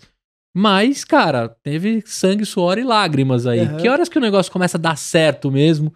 E que aí você, o seu vizinho que nunca te notou passou a te notar como recentemente nas Ah, semanas. meu, mas isso acontece até na família. É. né? As pessoas, assim, você tá ali e tal, e etc. E as pessoas falam, mano, eu não, não acredito. Eu não sabe? como hambúrguer do Padu. é igual é. a todos os Igual outros. a todos os outros, exato. Então, Assim, tem essa. é, meu ponto de virada é. é, assim, pri- primeiramente, eu de, é pra eu voltar pro cardápio, pra eu aprender com isso, com as coisas que eu coloquei, que eu quase fechei a Melts, Uhum. eu, tá, eu saí de um faturamento ali, que na época a gente faturava algo em torno de 100 mil reais, Uhum. 90 mil reais, pra ir pra um faturamento de 30. Eu, eu, eu demorei uns 3, 4 meses. Entre É teste e, e reteste. E quatro meses com o nego me xingando de burro, você não sei o que. Volta tal, pro etc, Canadá. Volta pro Canadá e tal, tal, tal, tal. E, e de fato, eu mesmo acreditando que, puta, será que aqui é meu lugar mesmo? Será que é isso? Será que não é melhor eu vender a Melts? Será que eu não tô fazendo merda? Porque assim, agora falar é muito legal, porque vocês já estão, que nem você falou, vendo o filme do final. É. Mas na época não foi assim, eu- e me deu muita insegurança. Cara, pra você, se a gente tirar um recorte e falar de Halloween, na época que você tava testando o cardápio, enfiar um negócio desse no meio, não. a complexidade ia ficar absurda a ponto de falar, não, não vou fazer, Não cara, não tô condição. conseguindo fazer o básico, né? Exato, exatamente isso. Então tem, tem muito disso. É, e aí entrou a pandemia. A gente melhorou, então, bastante na hora que eu voltei, aprendi e tal. E aí a Melts, é, em 2018, a Melts engrena, né? E, e começa 2018, 2019, foram anos muito bons pra Melts. Uhum. É, E aí a Melts engrena, sabe? 2019 foi excelente, muito bom. E aí eu falei, meu, que louco. Sempre tive aquele negócio, eu fiz franquias, etc. Eu estudei, Uhum. falei, meu, vou montar minha segunda loja. Aluguei uma loja em Santo André em janeiro de 2020. Em março de 2020, Sexta-feira 13 de março. chegou a notícia tá, que vai fechar a porra toda. E eu fiquei assim, mano, o que eu faço? E ali, de brincadeira, ali eu perdi 300 conto. É mesmo, cozinha, tudo. É que eu já tinha comprado tudo. Tava pronto pra levantar Pronto. a porta de aço. Pronto. Tipo, aí eu perdi ali, aí eu fiquei, mano, o que, que eu vou fazer? E o proprietário foi irredutível. Não, você vai pagar o aluguel, ponto final. Não, mas moço, mas nem abrir, você não dá pra. Não, não, você vai ficar fechado, vai ficar pagando. Quero saber, eu quero o meu. E ali eu percebi uma coisa muito curiosa, que mudou muito minha visão de, de, de ver, né? O, coisa assim, até, sabe? Mudou muito. Eu percebi uma coisa, que o meu funcionário tinha direito, o cara ficava em casa assistindo Netflix o dia todo, mas ele tinha direito de receber o salário no final do mês. Uhum. O proprietário do imóvel tinha direito de receber o aluguel e o governo tinha o direito de receber o imposto. O imposto. E eu percebi que para esses três caras terem direito, alguém tem que ter o dever. É isso. Quem que era? Eu. Você. O próprio otário. E aí eu percebi que eu era o próprio otário. Ninguém era otário por mim. E eu não consegui nada e tal, etc. E aí bancos que antes me ligavam e falavam, aí, Padu, você tem uma... Uma, uma, Uma linha de crédito, Ah, maravilhosa. não sei o que, tal, tal, tal, tal, tal. Eu precisei de 10 conto, de 10 mil reais. Eu, tô- eu sou cliente do, do banco há 8 anos, mano. Precisei de 10 mil reais. Na hora, não, não dá. Sabe?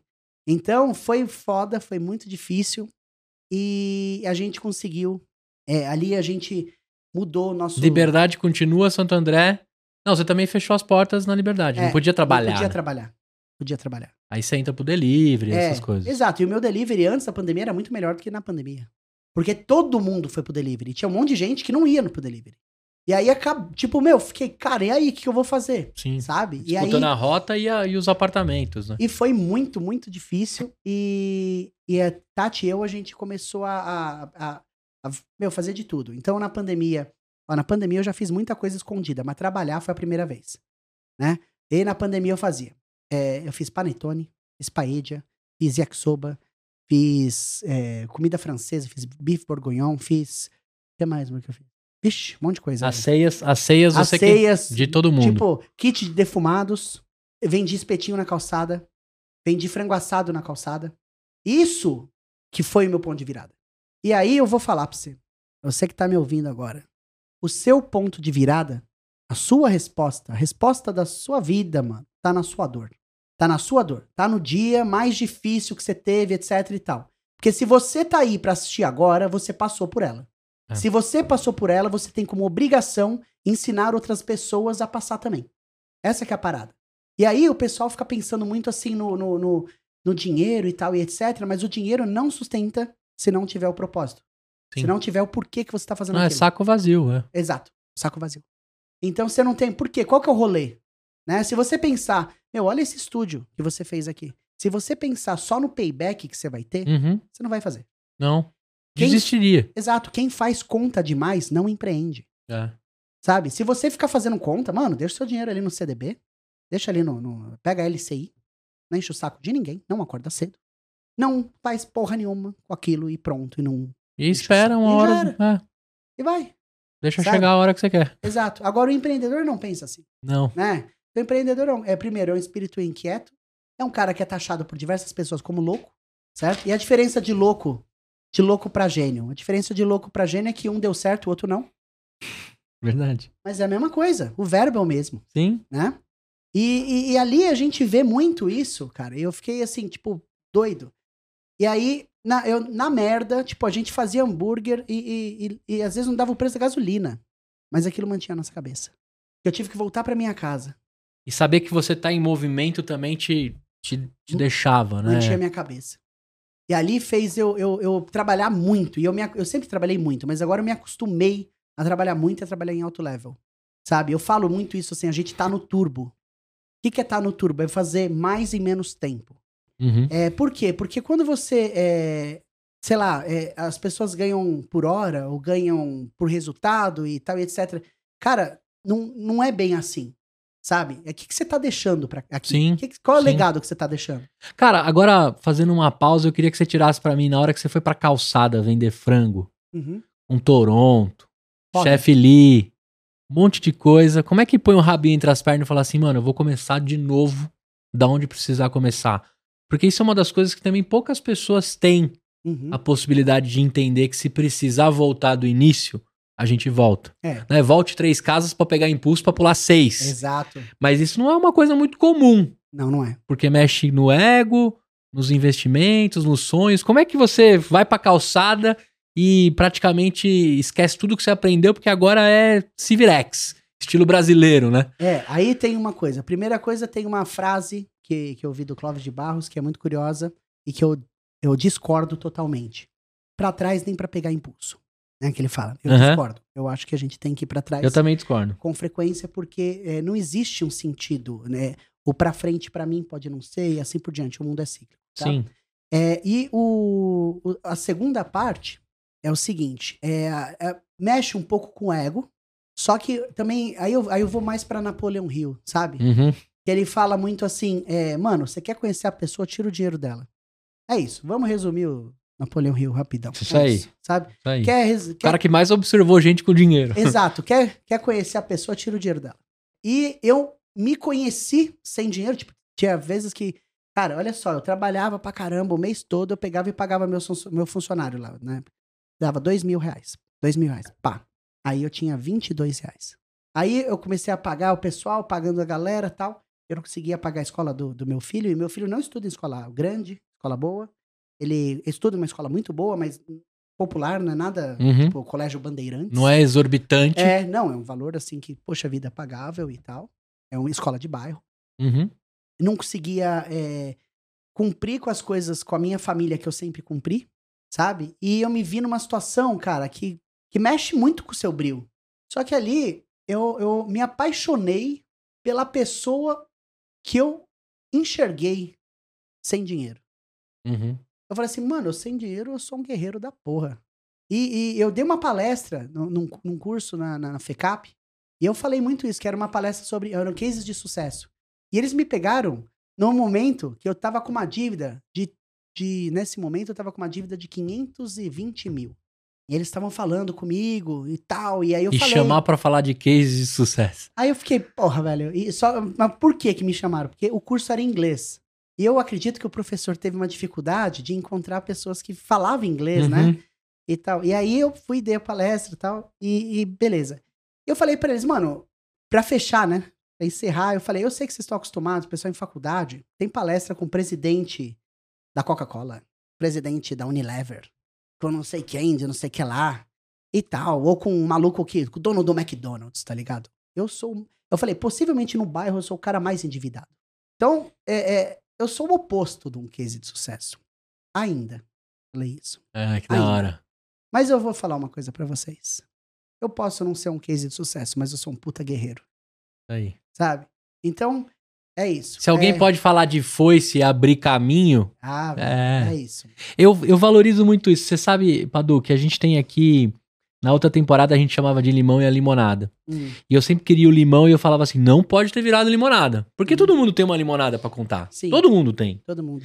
Agora, falar do limão, falar do fracasso, né? E encarar o fracasso como aprendizado, poucas pessoas têm maturidade pra entender isso. E quando a gente conversa, né? Eu sei que também tem um, um podcast que traz negócio, que traz inspiração. Uhum. O que mais faz o cara se transformar é no fracasso dos outros. Porque pelo menos ele, ele entende que naquela situação, como o cara agiu, como a cabeça dele foi, com, como é de fato o fundo do poço. Porque todo mundo tem medo de chegar no fundo. Mas se Uhum. chegar, como é que sai? Tem mola. Então, tem mola, né? É isso que eu acho que é o, que é o incrível. E, e aproveitando esse. que a gente entrou nessa, nesse lance, se a gente fosse. Né, passamos lá pela sala de troféus do Padu, tudo lindo, maravilhoso, hambúrguer, defumados, né? Vamos entrar na sala dos fracassos, que tá os maiores aprendizados. Se você fosse tirar um, assim, pra dizer. assim, puxa, Gu, esse daqui dói até hoje. Eu sinto a cicatriz, mas ele é o, o que me torna o Padu de hoje, assim. Se fosse dentro de tudo que você passou, qual você acha que você colocaria assim, olha, isso aqui me fudeu de verde e amarelo, né? E eu não cometo mais isso. É uma pergunta difícil Uhum. e é uma pergunta dolorosa. Certo. Mas eu vou te dizer, eu posso falar diversos. Uhum. Assim, um que aconteceu comigo, eu uma certa vez eu entrei num projeto de um jornal, um jornalzinho de bairro, Hum. sabe? Esses jornalzinhos que tinha antigamente, tal, não sei o quê. Aí eu entrei num projeto desse, é, investimos um dinheiro naquilo, compramos a marca do, do, do jornal, pegamos todo o know-how, como que faz, etc. Eu cometi uma falha grande. Primeiro, eu não estava presencial para chefiar o proje- projeto. Uhum. E na época a internet nem era tão difundida como era hoje, como é hoje. E, e eu terceirizei isso. Eu imaginei que pra pessoa ia ter a mesma. Que ele era um grande amigo meu.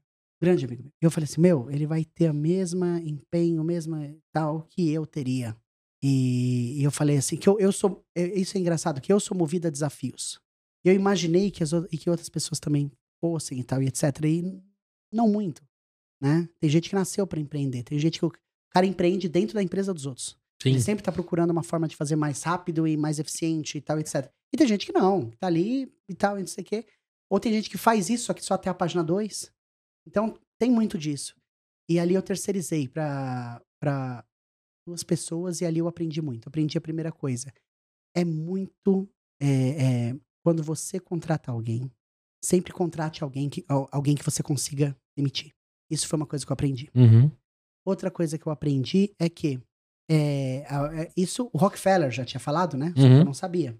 É, eu não tinha esse, esse óbvio, esse aprendizado que eu tive agora.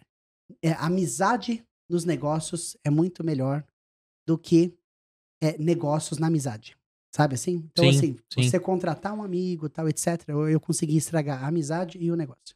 E desde então, é, a gente nunca, sabe, foi a mesma coisa e tal, e etc. Fica uma chaga ali É, e- isso. por ambos os lados, né? Exato. Então, é. Pra, pra mim foi um negócio assim, difícil. Ao mesmo tempo, eu também não consegui dar o suporte que eu deveria dar. Uhum. E é isso. Então, esse daí foi um negócio que. É, um nó que, que, que, que não desatou. Que não desatou. É legal você comentar isso, porque a gente começou o episódio falando sobre o lance de estar ali próximo, né? A gente falou de um cara que tava na pista sozinho e precisava entregar algo que, teoricamente, pra você era indelegável, Exato. né? Ou se fosse delegável, que tivesse a, é, a sua presença ali, de Exato. explicar o que seria, Uhum. porque não teria a mesma importância ou não.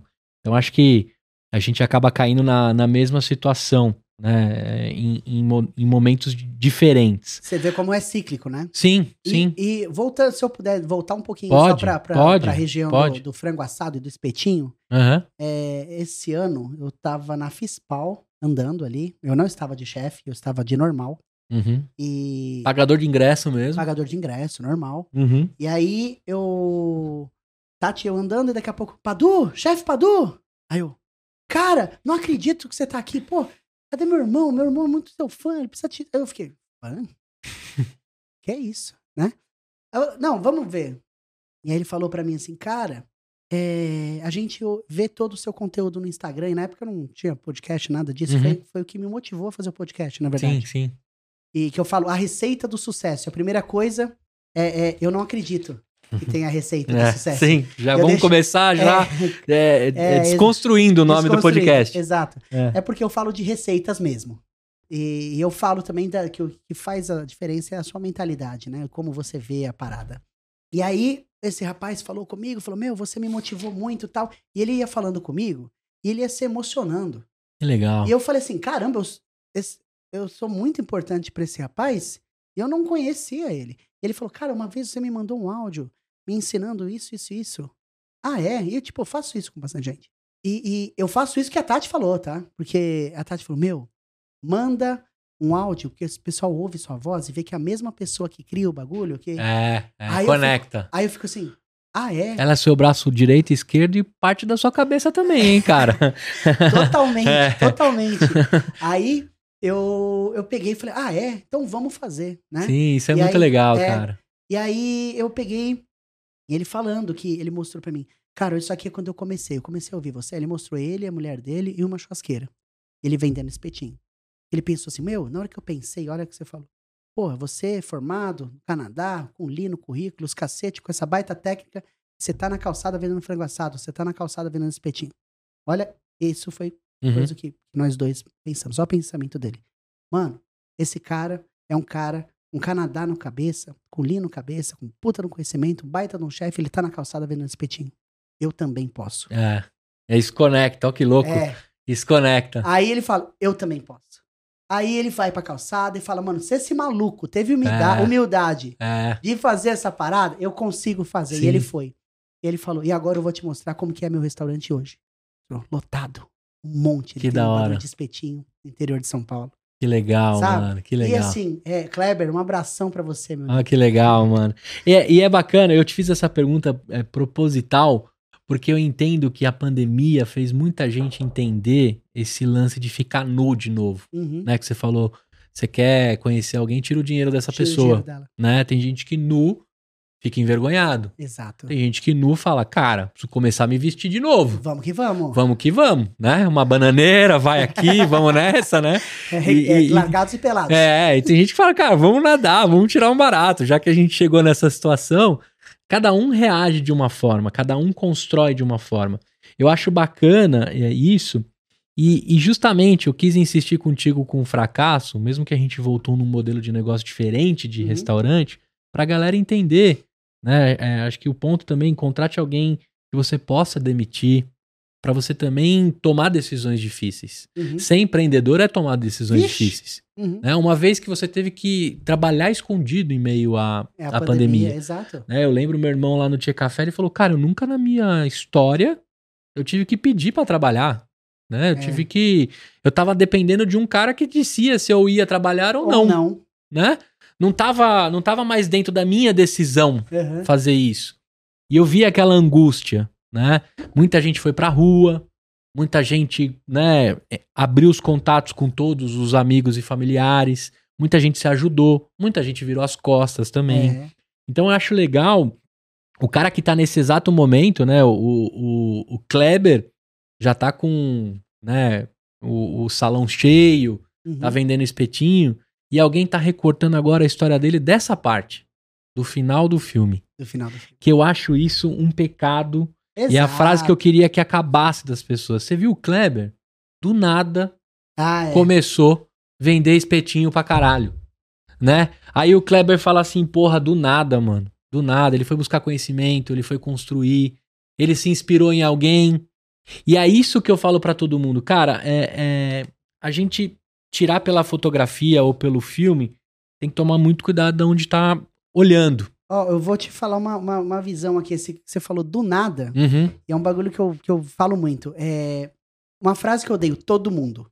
Todo mundo. É, por exemplo. Minha mãe era ruim também, porque você não é todo mundo. É, exa- exato. é. Todo mundo. Que é o todo mundo é o seguinte: todo mundo é igual a nada. Todo mundo é igual a ninguém. Tudo é igual a nada. Vou lhe ser, vou ser mais explícito. É Ah. o seguinte: todo mundo é especial. Quem é especial? Eu. Ninguém. Ninguém. certo? Na frase, todo mundo é especial.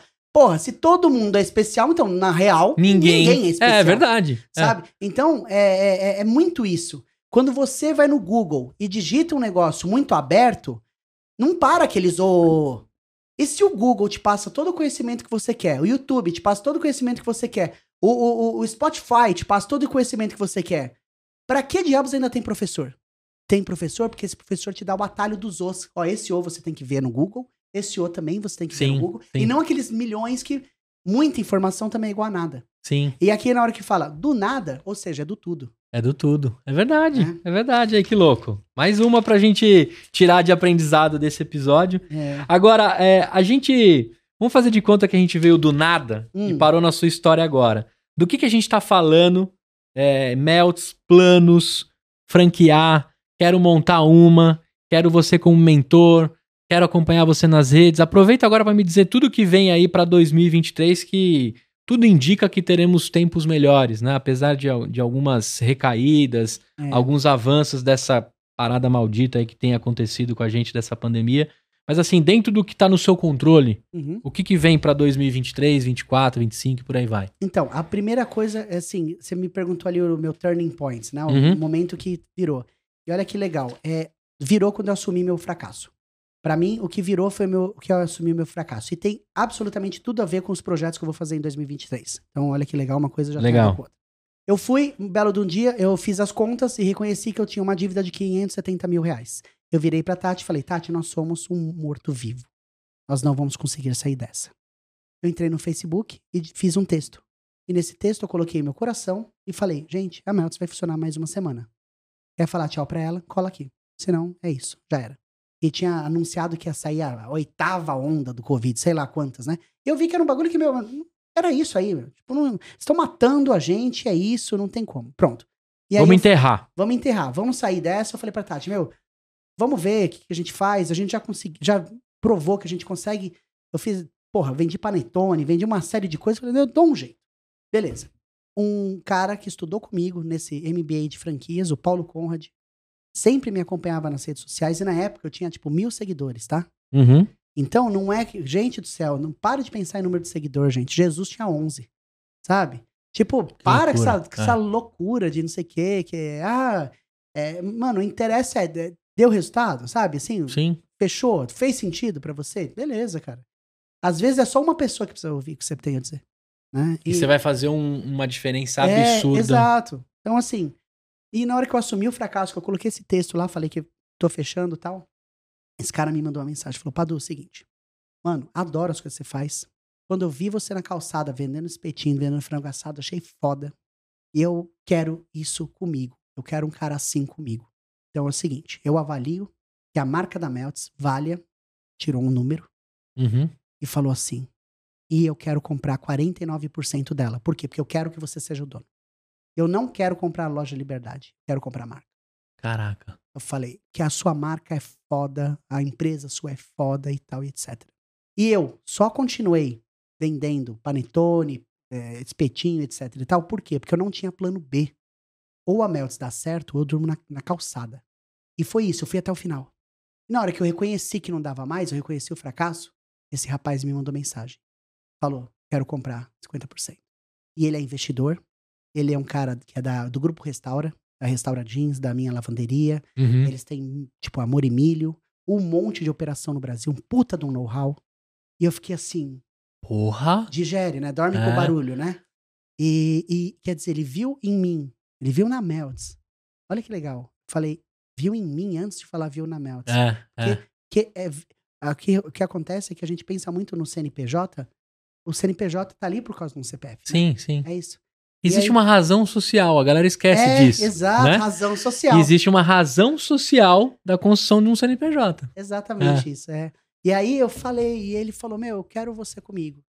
E aí é, foi feitas as tratativas, a Melts, eu consegui renegociar diversas dívidas com, com o aporte, Uhum. consegui, é, nos deu uma esperança, e eu falei, cara, isso pode dar certo. E ele falou assim, meu, quem que é louco o suficiente colocar karaokê na parada? E karaokê, gente, karaokê é lugar, é, o que, que é, quando você fala karaokê, karaokê é, é, é bolovo, Uhum. é, é ovo de codorna, aquele, aquele, aquele queijo que fica no óleo, né? Isso. Aquele steak, né? Aquela máquina vídeo, é, RAF Electronics É, ali, amarrada com é. bagulho, com fita isolante para estourar o fio. tudo. Aqueles microfones, né? Ramelento. E aquele sonzinho, né? Frank Aguiar. sabe? Isso. Aí a gente colocou no outro level. Então, ser empreendedor também não é muito esse negócio de, de querer inventar a roda, sabe? É, pega um negócio, tipo, você viu, é, gente, barbearia, cara. Lembra, anos 2000, a gente ia fazer a barba, você entrava num lugar todo cor-de-rosa escrito unissex. É. Fala, Unissex? Aí você fala, pô, dá pra fazer a barba? Não, não dá, você faz em casa. Aqui a gente só corta o cabelo. né? É, Assim. Isso. Aí agora, criou, meu, é, tipo, é um business, mano. Você chega lá, tem um whisky, Isso. tem uns malucos que. Tem sa- massagem. Tem ma- é, caramba. IPA, você é, escolher. IPA, você sabe assim? Mas é, assim? é um lugar feito, de fato. Então, o cara inventou o corte de cabelo? Não inventou. Ele pegou uma ideia de, de 2000, de, de década de 40, década de 50 e, e, e colocou para os dias atuais. Sim. Então, eu acho que o empreendedorismo é mais ou menos isso. É você. Você não precisa descobrir a roda. É, pegue um negócio que você acha legal, mas que tá sendo. É, é, um- é brega. Eu adoro a palavra brega. É, O brega é o novo chique, gente. é. Nada é mais brega do que karaokê. Você fala assim, ah, vamos comemorar meu aniversário onde? Num karaokê. Puta merda. Ah, Não, tem alguns amigos que ficam desesperados. Porra, vamos, vamos fazer o cantar. Canta, canta, canta. É isso mesmo, é isso mesmo. E, e a gente tem isso na Melts. Eu falo que a Melts é tipo o clube da luta. Primeira vez que você vai no clube da luta, você luta. Primeira vez que você vai na Melts, você canta.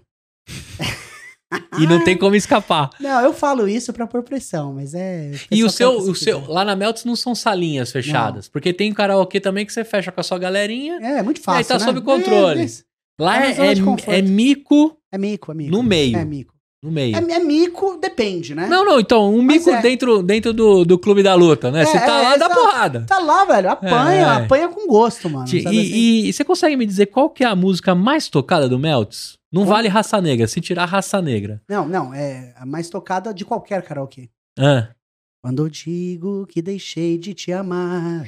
é É porque porque eu te amo. Quando eu digo que não quero mais você. Meu, mas é, é impressionante essa Sim, música. sim. A gente tem uma regra que só pode cantar essa música depois das nove da noite. Ah, é? É porque o problema não é essa música. O problema é depois que ela vem.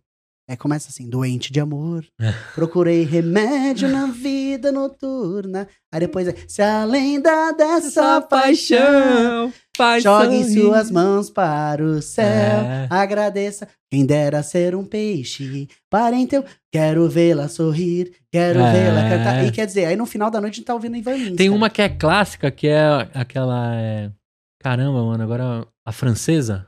francesa. Ah, é, a francesa. Qual é? Peraí, peraí, não. Essa, essa, Tem essa que- tem que merece. falar. Não, porque ela, ela é a primeira do Rafa Electronics. Eu vou cantar aqui, vocês vão saber o que eu tô falando. A Ah, francesa. essa aí é da idade, hein? Ah, não, é, é, é. Era a primeira do Marina Lima, Electronics. ó. Vai. Meu amor, se você for embora, sabe lá o que será de mim. Sabe por que essa aqui é clássica? Por quê? Porque ela é uma das primeiras músicas dos primeiros cartuchos da Rafa Ah, Electrônicas. então é A isso. francesa. A francesa. Olha que legal. Muito bem. Pô, adorei. E- e outra- E essa não canta. Não canta. Não. Não, tá bom. Dificílimo. É, Aí tem, tem evidências em inglês. Como que é? Evidências em inglês. é, This love has taken its toll on me. She say goodbye so many times before. Essa É, é, evidências em inglês. é evidências em inglês. Muito bem. Agora, cara, dentro do, do conceito de gastrobar, Hum. o que que tá por trás dessa palavra quando você assume ser um gastrobar? Quando eu assumo que sou um gastrobar, quer dizer que eu não quero mais vender hambúrguer. É isso. É. E ponto final. É, não é assim, tipo, tem um. Eu posso fazer, invernizar barata, né? Posso falar um negócio bonito e tal, etc. Mas o negócio é o seguinte: é. Cara, é, o, o conceito é a hamburgueria. A hamburgueria virou um negócio é, onde é, virou uma commodity. E o hambúrguer, é, ele tem um negócio que eles viraram trends. E aí tem, você tem alguns perfis de Instagram ou de coisa assim que parece que os caras viraram papas de hambúrguer. Assim, eu sou. Né, É o assim, blend mais louco é, do não sei o quê. universo. Então, aí, mano, no final das contas é o seguinte: 80% de carne e 20% de gordura. Você pode usar a carne que você quiser, você pode usar a gordura que você quiser, só não me enche o saco, sabe? Então, assim, aí você tem os negócios que fica o pessoal girando a lâmpada, assim, não, esse aqui, não sei o quê, esse aqui, não sei o quê. Então começa as, as, as modinhas. Pega o hambúrguer, abre um espaço no pão, tira o pão, coloca aqui dentro queijo. Aí corta e o queijo escorre. Aí maravilhoso pra colocar no Instagram. Vai comer aquela porra. Uma bagunça. É uma bagunça. Você não quebra o garfo, ovo lá dentro. é, pega o garfo, assim, aí você sai de lá, parece que você tá comendo manga, tá ligado? É. Aí, tipo, aí você vai os- as outras paradas, assim, é, é, outro- senão, vamos colocar onion rings. Ah, o hambúrguer tem que ter altura. Né? Por que que eu, eu deixo te falar uma coisa, você, você- tempo atrás você falou do, né, antes da gente começar a gravar, você falou do hambúrguer fininho, né, do Aham, smash. Do Smash. É, que a Melts não usa o Smash, mas é, por quê? Porque an- antes, assim, na década de, de putz, 90, 2000 ali, começou aquela... é, hambúrguer tinha que ter altura, porque foi muito copiado da, alfa- da salada. Salada tem dois ingredientes, atenção, você que tá me ouvindo aí que quer cozinhar. Salada tem dois ingredientes, quais são? Você sabe? Azeite e vinagre. É, não. Não? Alface e tomate, né? Não, tô zoando. É. É, salada tem dois ingredientes, altura e crocância. Altura e crocância. Mano, não interessa o que você põe nessa porra. Tem que ser alto, tem que, ser, tem que ter crocância. Entendi. Sacou? Então aí você faz lá o molho que você quiser, não sei o que, tal, tal. Tem que preencher essas duas coisas. E aí, copiado dessa, dessa, desse mantra do, da, da- de, of- saladas, é, vem o hambúrguer. E aí o hambúrguer também tinha que ter al- altura e tal, etc. Aí o pessoal falou, então vamos fazer altura. Põe uns onion rings dentro do hambúrguer. Isso. Aí você come onion rings, tá aquele bagulho murcho, gelado, assim. Você É. fala assim, mano, que porra é essa? Aí você come e vê uma espuma de óleo. Aí Dá aquela escorrida e plá na É, camiseta. não, é, beleza. Parece que todo mundo vê, ah, esse cara chegou daquela hamburgueria. É isso aí. E aí começou essas paradas. E o hambúrguer virou assim um. Sabe? Tipo, perdeu. Não que perdeu, mas tipo, ficou meio. Ah, ok. Sabe? É, E o seu Oswaldo vendendo há 60 anos lá no Ipiranga, É, perto de onde você coisa, mora. mesma a, a coisa, mesma coisa. a mesma coisa, exatamente. Inclusive, esses dias eu vi uma reportagem dele. É. Dele não, né? Não sei se ele É. tá vivo, não, mas. não tá mais. Mas o, o, o, o disclaimer era assim, né? A gente vende x-salada sem esses perequetê.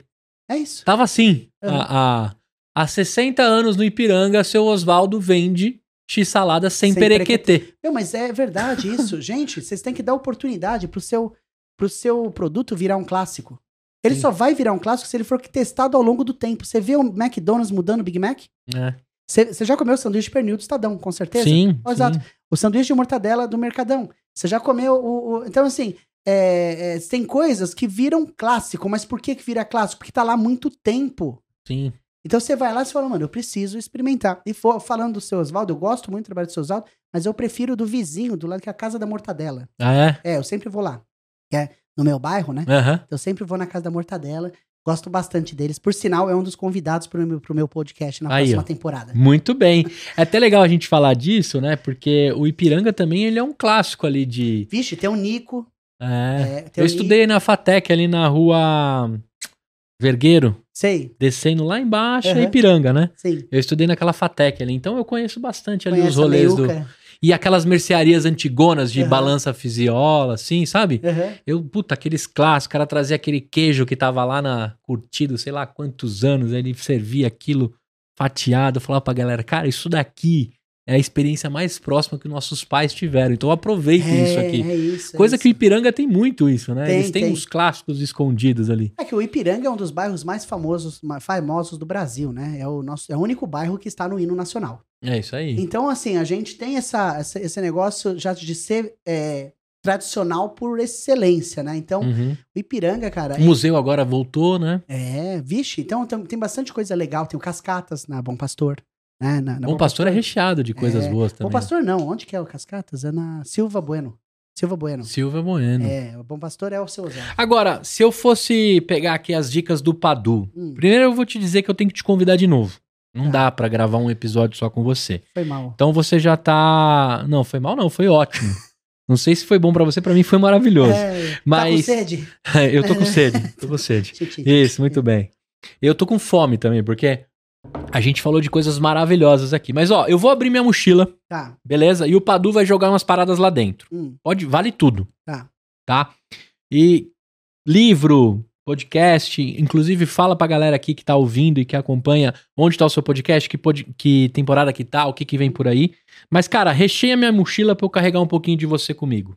Vamos lá. é, livros. Cara, eu sou um cara que eu adoro livros. Eu adoro livros que falem de problema, né? Assim, de, de- rolê. Eu acho que é impossível empreender sem ler O Segredo da Mente Milionária. É impossível. é, Ah, esse livro, muito bom. O jeito Disney de atender os clientes. Animal. É, o que mais? É, mais esperto que o diabo. Eu acho que também se eu ouvir isso toda hora, deixa eu tentar ser mais, menos óbvio. Acho não, o- Ah. o mais esperto que o diabo eu não tinha escutado, não, hein? É? E, ó, Não. mais de 350 episódios. É, então, mais esperto que o diabo. É sensacional, Napoleão Hill. É, o que mais? Ah, ah, o, o Homem Mais Rico da Babilônia. O homem mais rico da milhona. Da Babilônia, é muito legal. É, falo também o outro bem pequenininho, chama O Melhor Vendedor do Mundo. Ele fala o conceito de marcas e de uma forma muito idiota. E você fala, putz, é, tipo, é, é o Como é que eu não pensei nisso? É, É. Você fala, caraca, mano, é isso. Ah, esse eu acho que é um- dá pra ter uma boa roupagem. Agora, quando o Padu não tá na Melts, Nunca. Quando eu não tô na Melts, eu tô em restaurante de brother. então, aí eu quero. Você, a Tati, você falou que tem um filho, como ele Tem, chama? André. André. Quando tá você, a Tati e o André, pra Hum. onde você vai? Bom, muitas vezes. Agora, agora, e, e É. pode se comprometer. Porque Não. gravou, gravou, falou, falou, não falou. Desculpa. É, não, sem problema. É um dos melhores trabalhos que eu conheço em São Paulo, principalmente por conta da pizza, que é a pizza do Val, na pizzaria Bela Paulista. Então a gente fecha a Melts direto, eu tô na Bela Paulista, a pessoa, o pessoal quer me conhecer, vai na, na Bela Paulista de madrugada que vai me achar. Depois da cantoria que fechou Fechou. a passou- cozinha. Depois que já cantou assim, é. Tô indo agora pra um lugar. Todinho meio. Quero uma rede preguiçosa. Nossa, pra pra de- deitar. Exato. Aí, é, o que mais? Outro é, que a gente vai direto. Ah, sou fã. Sou fã. Fã, Ah. fã, fã. Por quê? Porque é muito fácil ter um restaurante um só bom pra caralho. Agora, ter um monte de restaurante bom pra caralho é difícil demais. Eu tenho muita vontade de ir entrevistar alguém dessa rede. Hum. Coco Bambu. Coco bambu. Meu, Muito eu bom. acho eles assim, porque eu vou em uma loja, eu acho sensacional. Eu vou em outra loja, eu acho sensacional. E é um, são pessoas que eu admiro. Sim. São pessoas que eu Uma falo, sobremesa hum, putz, é, é fantástico, fantástico. animal. É, o que mais? É, eu adoro o Estadão, tô direto no Estadão também. Ah, eu frequento a restaurante de amigo meu, teu Jobim. Jobim. É. Aí. Boa. É, esse é, é- é um achado, tá? Gente do céu, é muito legal. Fica em Moema. Moema, Moema. Moema Índios, né? É. Moema Índios. Cara, é, o Jobim é sensacional. É do, do meu brother, do André Silveira, que gravou comigo um, um dos meus primeiros episódios. É Receita legal. de sucesso tá onde? A gente é mais forte no Spotify, né? Você sabe muito bem Isso aí, disso. sim. O YouTube, meu, é, a gente colocou lá porque a gente errou mesmo. É, porque também dá pra ver você com a. Como chama a roupa de chefe? É, Doma. Doma. É. Dá, pra você, dá pra ver você de Doma lá, né? Você É. gravou alguns episódios de Doma, não foi? Ah, eu gravo alguns episódios de Doma porque. Não sei. É. É. Não, mas fica legal a fotografia, viu? É, então, é porque, é tipo, é, doma é usada pra ficar de pé, né? E sempre que eu tô de doma, parece que eu peso, tipo, 140 quilos e não 139. Entendi, entendi. Aí eu fico Tamo assim, junto então é, no peso, hein? É isso. Agora, cara, é, para quem quer abrir uma Melts, pra quem quer né, pegar o que o, o- Agora eu anotei o nome dele aqui, o Paulo Conrad, Hum, que comprou ali na última semana de vida do Melts, uhum, sabendo que essa marca vale muito. uhum. Se eu quero abrir um Melts na minha cidade, quais são os caminhos que você tá franqueando agora? Estamos né? franqueando. Cara, pode mandar pra gente um direct message falando, cara, eu gostaria muito de ter uma Melts aqui na minha cidade e tal, e etc. Atenção, a gente tá fazendo só pra sul e sudeste atualmente, tá? Tá, É, essa é a capilaridade que você Isso. quer por a esse gente- momento. E a gente chegou em Brasília agora. Vai ser um desafio, vai ser bem legal. Estamos Hum. desenvolvendo.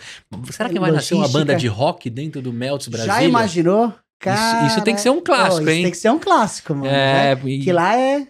É lá, lá lá é é, o é o berço, é o berço é das celeiro, bandas de é, rock. exatamente. E outra coisa também, lá em Brasília podia ter o violão, as coisas ali, pra rolar um karaokê meio que. Interativo. Né, do nada. Você toca baixo, toco. Você toca. Chega aí. É, vamos tocar um Pais e Filhos, entendeu? É, isso aí, porra. É, excelente. Aí, boa ó, ideia, tá vendo? Aí, franqueado de Brasília. Olha que legal. Aí, ó, tá Dá um vendo? look. Construção. Porque você pode falar que foi pra Brasília e viveu a experiência, aí você põe até no Airbnb lá, sabe aquele Hum. lance de comprar experiências? É, Fui num bar Melts em Brasília e tive uma banda por, sei lá, duas horas. é. Cara, e onde mais você pode ir num lugar, né? Que eu falo muito isso. A gente vende na Melts uma experiência de ser o Fred Mercury por uma noite. É isso aí, animal. Mano. Baita A- filme, por pô, sinal, hein? Foda. E o cara, o cara, a primeira música que o cara canta sempre é Legião Urbana e com a mão no bolso. Tipo, o Hum. cara tá com a mão no bolso aqui, quer dizer que ele tá desesperado, velho, no palco. É. Assim, pá. Aí coloca. Quem me dera, ao menos. Ele canta bem baixinho, né? Com vergonha, assim, nossa, o pessoal vai me julgar. É isso aí. Aí depois, meu, o bicho começa. É, faroeste caboclo. ulti- aí na última música ele tá assim, oh, Ana Júlia, sabe assim? Então Muito é bem. isso, resgata. A né? consagração do aniversário, quando todo mundo. É que agora não tem mais o morritão, Não. né? Mas quando todo mundo tá. quando todo mundo tá show de bola, tá É. feliz. Qual que é a música que, que junta todo mundo ali pra. Caramba, mano, o aniversário do Padu foi do caralho na Melts. É, então não é uma só. Ah, É, e não é. é, um, é um poporri. É um popurrí. E, e não é uma música, porque cada loja, cada loja faz com que o franqueado se identifica. Ah. Porque o que, qual que é a- o principal do aniversário? É conectar pessoas. A gente não canta aniversário, tipo, 18 vezes na noite, né? Você tá, assim, num... é, por exemplo, no Outback, eles cantam aniversário. Ah, né? pá, explo- explode um É, negócio aí lá, não, aí colherzinha. toda hora, aí toda hora É. tem, aí você tá querendo trocar uma ideia, tipo, tá toda hora e tal. É. Então a gente optou por mudar esse modelo, a gente faz uma vez só na noite. E o Outback é sensacional, adoro os produtos deles também, são uma, uma marca também que eu aprendo muito com Sim, eles. sim. E Mas presta atenção nessa, Outback. Aniversário atenção no nessa. horário um combinado. horário, um horário. Aí é, o, o Outback, então, faz negócio, a gente marca, então, uma hora só. É, e aquele, aquele momento é o momento dos aniversariantes. Entendi. E aí a gente faz a apresentação, é, a gente canta. A música do aniversário é I'm Glad You Came, né? Estou muito feliz que você veio. Animal. Esse que é, essa que é, que é importante, né? E depois, aí- a gente canta a música que a gente fala que é o hino da Melts. Hum, Mas o hino da Melts, liberdade, é, e a gente entrega um sorvete para cada aniversariante. Então, eu mesmo entrego. legal. Eu canto, eu canto I'm Glad You Came na loja Liberdade. Eu canto e eu vou e entrego para cada um. E nas, na- nas franquias, a gente fala pro, pro proprietário entregar. Entendi. Não pode, não precisa ser você que canta, velho. Mas mostra para aquele cara que tá, tipo, ele, ele, ele ficou o ano todo esperando esse dia. Na hora que chegou, ele tá na sua casa. É isso aí. E aí, quando ele tá na sua casa, você vai receber ele de qualquer jeito, sabe? Então, assim, você tem que ter a, a dor da pessoa também, sabe? Tipo, porra, vamos fazer um bagulho foda. E aí, putz, faz o negócio da hora. E aí o proprietário entrega e fala, mano, parabéns. E parabéns de verdade. Não é aquele, ô, parabéns, muitos anos de vida, sucesso. Não, parabéns. Não, parabéns. Parabéns, Às cantou vezes- demais. Às vezes você só precisa falar parabéns, mas com verdade, sabe? Com verdade nos olhos. É isso. Muito bem. E aí depois a gente vai pro hino da Melts, que no caso da liberdade, eu falo muito disso, da gente estar presente. Uma coisa que você vai perceber na Melts é que as pessoas não encostam no celular. Legal. É, esse é o meu. Tipo, quando a casa tá legal, as pessoas. Eu falo isso muito assim, falo assim, eu quero que vocês estejam presentes. Por quê? Porque a gente tá aqui, tô gravando esse podcast com você, nada mais pra mim interessa. Eu tô nesse momento, Uhum. né? E a gente não tá mais assim. Não. Tem muita gente que tá ouvindo esse podcast agora. Dividindo atenção com outras dividindo- coisas. E que, que tem que ser legal pra caramba. Só que nesse momento, foca. Foca no que você tá ouvindo. Porque o que acontece? Você fica vivendo sempre no futuro. Você tá no trabalho, você tá pensando em almoçar. Você tá no almoço, tá pensando em voltar a terminar o relatório. Você tá no trabalho, você tá pensando no transporte. Você tá, às vezes, na sua casa com a sua família, brincando com seu filho, já tá pensando que você tem que estar no trabalho. Aí quer dizer, quando que você teve presente? Um dia, uma, uma data só daquele dia, um minuto daquele dia que você esteve presente no Animal. local. E eu falo muito isso. Eu falei assim, aqui eu quero que você esteja presente. E se você pegar o celular, que seja pra registrar. Sabe aquele seu amigo que fala, ah, não, eu vou, eu vou e não apareceu? Filma e marca ele. Pra ver o que ele perdeu. É. E é isso. E aí a gente faz o Radio Gaga. Né? Que é, eu sou Hum, fanzaço do, do, Fred Mercury, eu sou fanzaço do Queen. E na hora que começa, All we hear is Radio Gaga, Radio Gugu, Radio Gaga. Então a pessoa se Muito bom. conecta. Eu falo muito isso. A Meltz é, parece que é uma. Eu, às vezes eu acho que a Meltz é uma igreja, tá ligado? Cara, animal. é uma, uma filosofia mesmo. Já, já pegou a palavra de Melts hoje, Já- né? Tem até uma, uma- o, o, o Luiz, que é uma pessoa que vai lá na Meltz direto, ele fala isso. Você já ouviu a palavra de Padu hoje? Eu É. sou testemunhos de Padu. Testemunha de Padu. Cara, excelente ter você aqui. Já fica o convite pra você voltar mais vezes. Obrigado, velho. Acho que uma aula de humildade, de construção, de experiência. A gente falou aqui de Disney, mas a gente aprendeu o jeito Melts de construir, né? Dona Regina que te deu a frigideira lá e acendeu a Uhum. primeira chama, né? Talvez de, de, de uma construção que estava só esperando, né? Essa, esse momento. Mas acho que principalmente aqui a gente aprendeu como servir para servir sempre, né?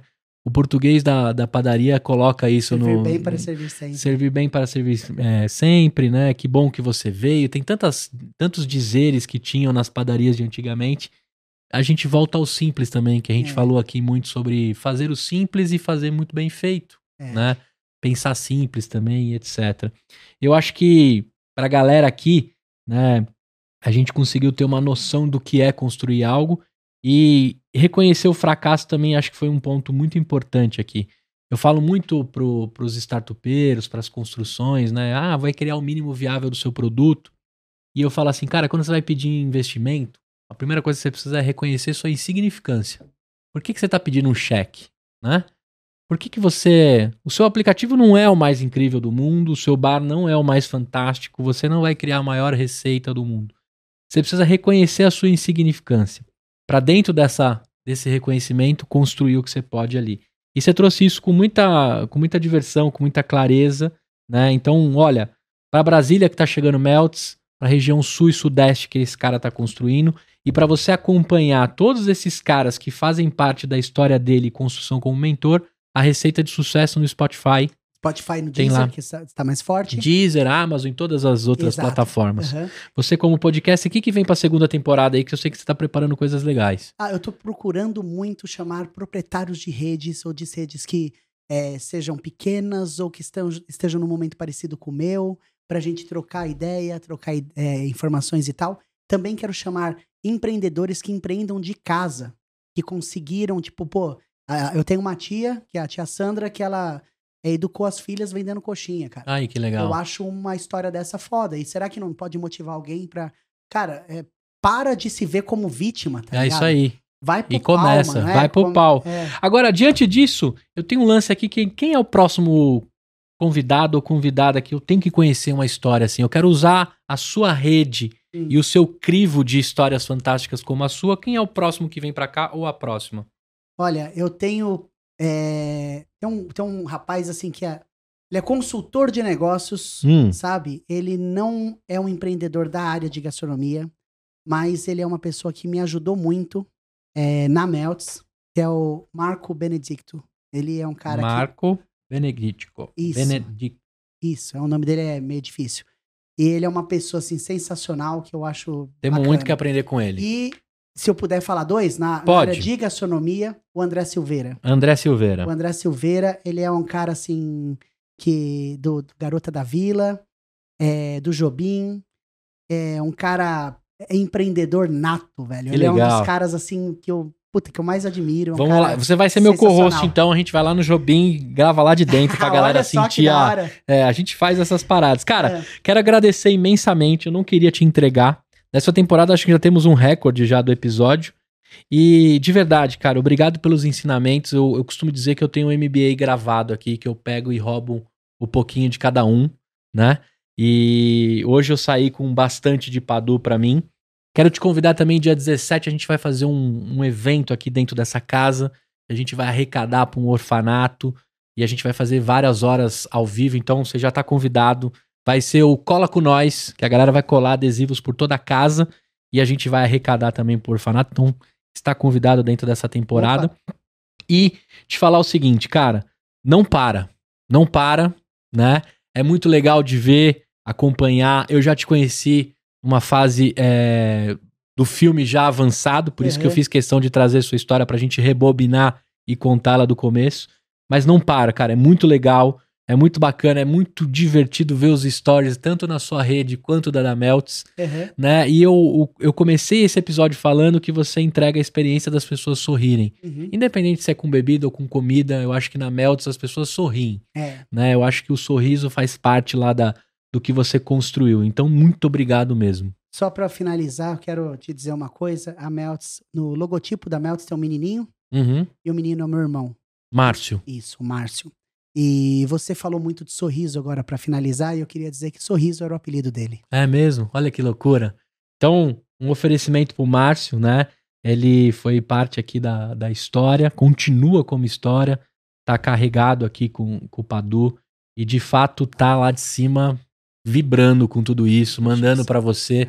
É, no momento que você tá com Deus, com certeza você tá com ele conversando também. Eu acho isso muito incrível pra toda a sua família, dona Regina.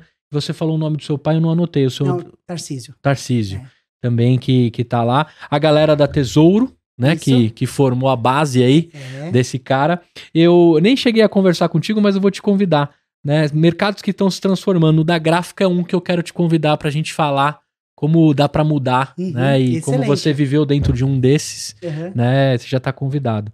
Obrigado. Então, onde, onde é que esteja e ecoe essa voz, Márcio, tá aí um episódio contando boa parte do- da participação. Padu, obrigado demais, cara. Dá uma mensagem final pra galera e dá um tchau. Eu encerro com você.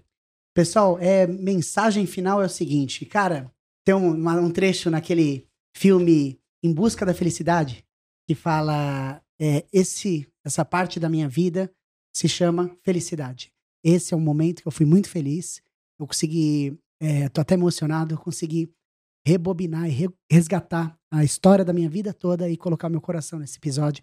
Se você assistiu até agora, muito obrigado. Se quiser conhecer um pouquinho mais das minhas loucuras, arroba chefe Padulima no Instagram. É isso aí. Melts, vai ter uma perto da sua casa aí, sul e sudeste, mas daqui a pouco eu volto ele para contar Brasil todo. Valeu, até a próxima e tchau!